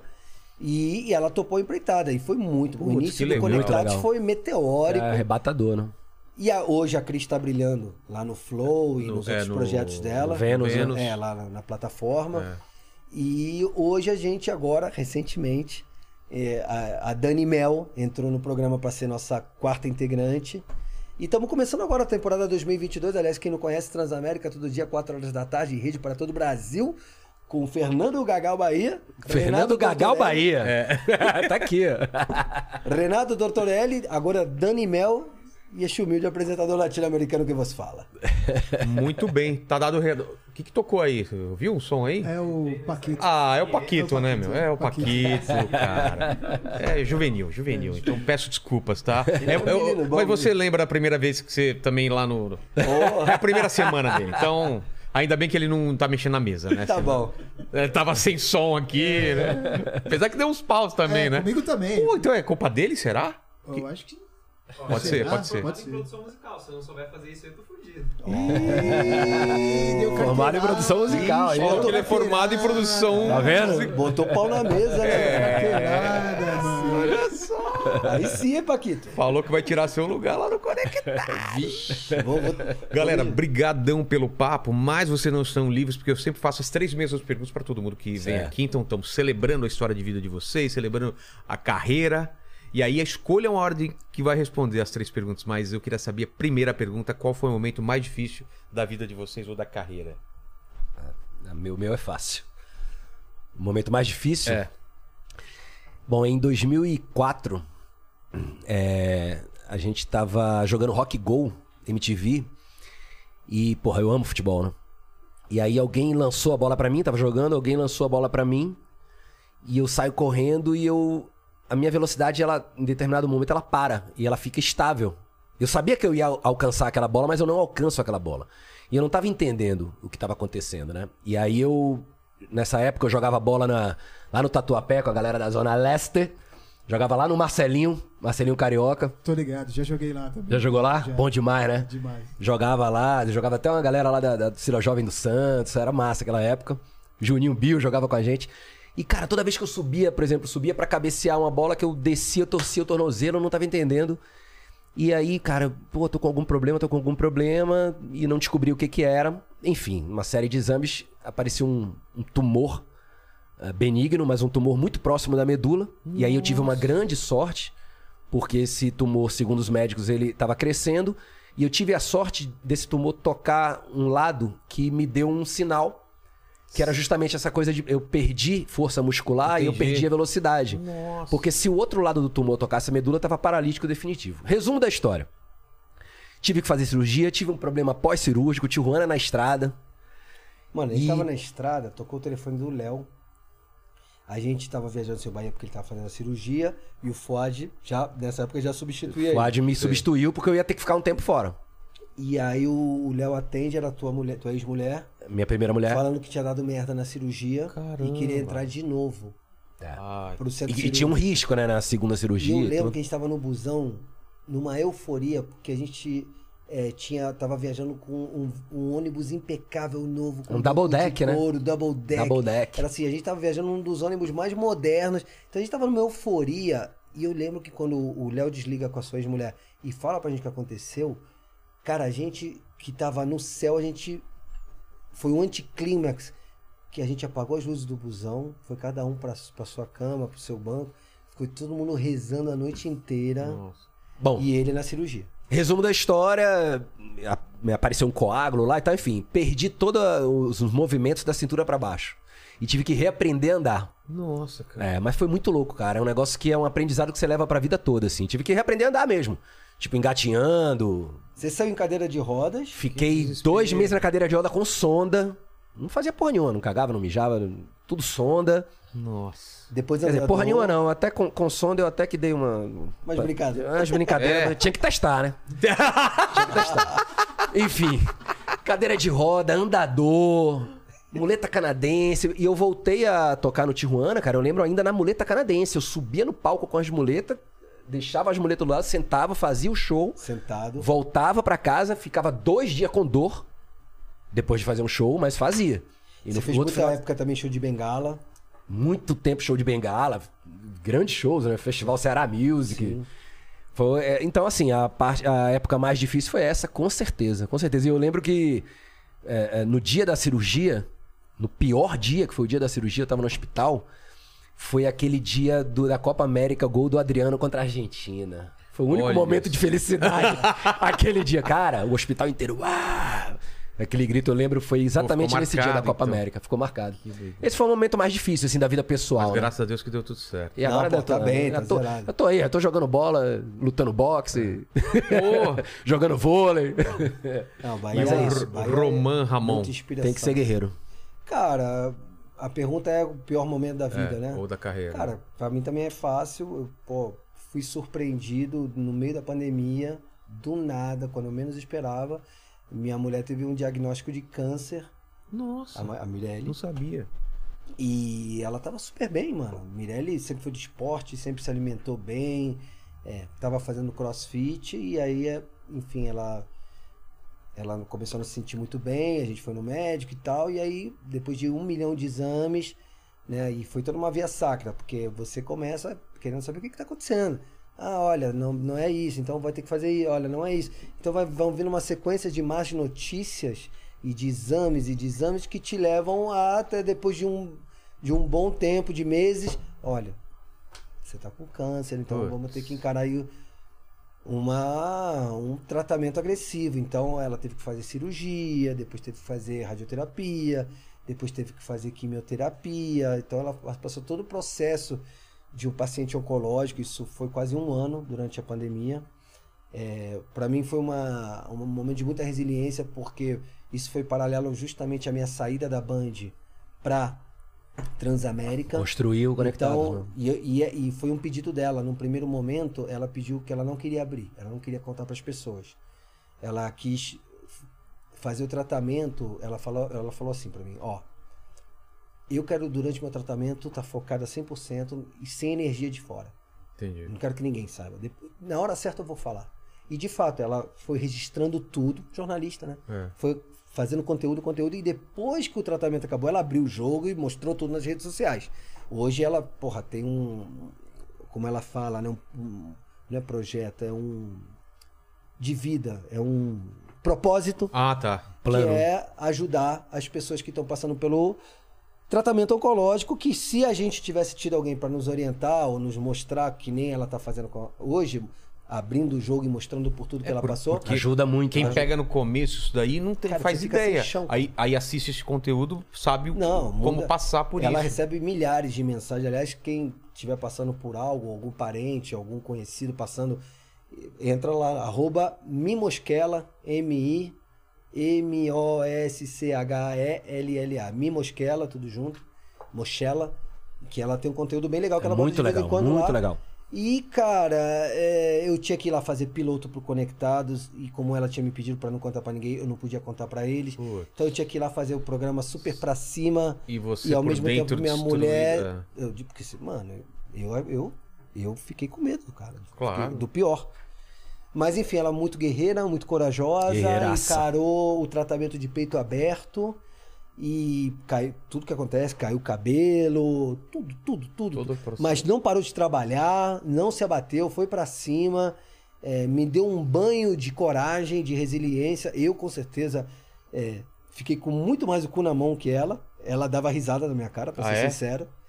E em abril é, do ano passado, ela terminou o tratamento E agora ela tá naquela fase protocolar dos exames de vigilância. Ela já fez uma bateria, deu que ela tava 100% curada, sem mais nada. E cara, eu aprendi muito com isso e até hoje eu tô vivendo um dia de cada vez. E ela também. Mas graças a Deus ela tá bem, tá curada, tá sem nada. Mas mano, Andando de skate. É. entre tantas coisas, tá trabalhando pra caramba, né? Pô, graças a Deus. Mas, mano, é, não deixem de fazer os exames periódicos, porque quanto antes você descobrir, faz toda a diferença. E, E vai pra também, e cima, se né, você cara? teve Vai a- pra e cima. se você teve o diagnóstico de câncer, também não tome isso como uma sentença de morte. Exato. Muito pelo contrário, hoje a medicina está muito avançada e o tratamento é eficiente. Vai pra cima. Amém. Amém. Segunda pergunta é o seguinte: é, vamos todos morrer um dia? Espero que não de jet ski, nem correndo futebol. Eu já escapei algumas É, vezes. já entrei escapou? embaixo de caminhão fazendo Ah, é? rali. Já, já escapei umas três vezes de morrer já. Então É. vai demorar muito tempo ainda. Três vezes eu tenho certeza. Tomara que demore muito tempo. Mas esse vídeo aqui, como vai ficar pra sempre na internet, e o pessoal voltar aqui 300 anos nesse vídeo, vai querer saber quais seriam suas últimas palavras. Vocês podem deixar aqui o epitáfio de vocês. aí. Últimas palavras É. antes de morrer? Não, o que você quer deixar pra, pro pessoal voltar aqui. Qual é? Bora, Vitória! eu sabia, eu sabia. Você. Ah, obrigado por tudo. Porra, se eu, se eu morrer hoje, Deus não permita, cara, porra, Agradecido. Eu é muito, cara. Mas Você muito morreu, mais Tá já do- acaba conectado. Muito, muito, Não, para. muito mais do que eu pedi a Deus. Imagina, cara, eu me considero um cara abençoado. Eu botei na minha cabeça que eu ia. Eu nunca quis ser músico, cara. Eu queria Ah, ter é? uma banda de rock com os meus amigos, é diferente. Você querer ser músico é um dia te ligam, ah, o quê? Tocar com o Roberto Carlos? Tá bom, me manda as partituras. Ah, e é? eu falo, pô, legal, salvei o verão, vou tocar com o Roberto Carlos, cadê as partituras? Eu nunca quis isso. Eu queria ter uma banda de rock com os meus amigos, tanto que eu nunca tive uma aula de baixo na vida. Eu toco de ouvido. E consegui. E aí, depois, quando eu botei na minha cabeça que eu, porra, vou pra comunicação, porra, hoje eu, eu amo o que eu faço. Eu amo o que eu faço, porra. Hoje eu tô no Conectados, tô no Nocaute Transamérica, tô na Band comentando MMA, fora os projetos que estão por vir, em breve divulgarei. É, tô- sou um cara realizado. Pô, entrei no jiu-jitsu que eu amava, falei, cara, vou ser faixa preta. Isso é verdade. Cara, Ele falou. pô, e ser faixa preta de jiu-jitsu são 10 anos apanhando. E, e- e no Mundial de 2013, no Ibirapuera, graduei faixa preta. Hoje eu sou faixa preta 2 graus. Não sou competidor, gente, não sou atleta, sou praticante. Mas, porra, outro objetivo que eu sei que é pra poucos, eu fui. Então, mano, obrigado. Isso é feliz, né? Obrigado, obrigado. Isso é tudo. Mano, eu moro na Argentina, eu sou argentino, moro no Brasil, tô em São Paulo com sotaque de carioca. É. Mano, Olha essa ninguém me mistura. bate. É. Marrento pra caramba, né? Olha, o cara juntou. Argentoca. É. Argentino com carioca. Top. Só posso agradecer. E a terceira pergunta é se vocês têm alguma dúvida na vida. Divide alguma questão que, que fica na cabeça de vocês aí. Uma Uma per- dúvida. É uma pergunta que vocês fazem. Ah, cara, claro que rolam questionamentos. Eu muitas vezes não entendo o porquê de algumas coisas, não me conformo, acho injusto. Mas também já entendi e já aprendi que, cara, tem coisas que não cabe a gente entender. É só aceitar.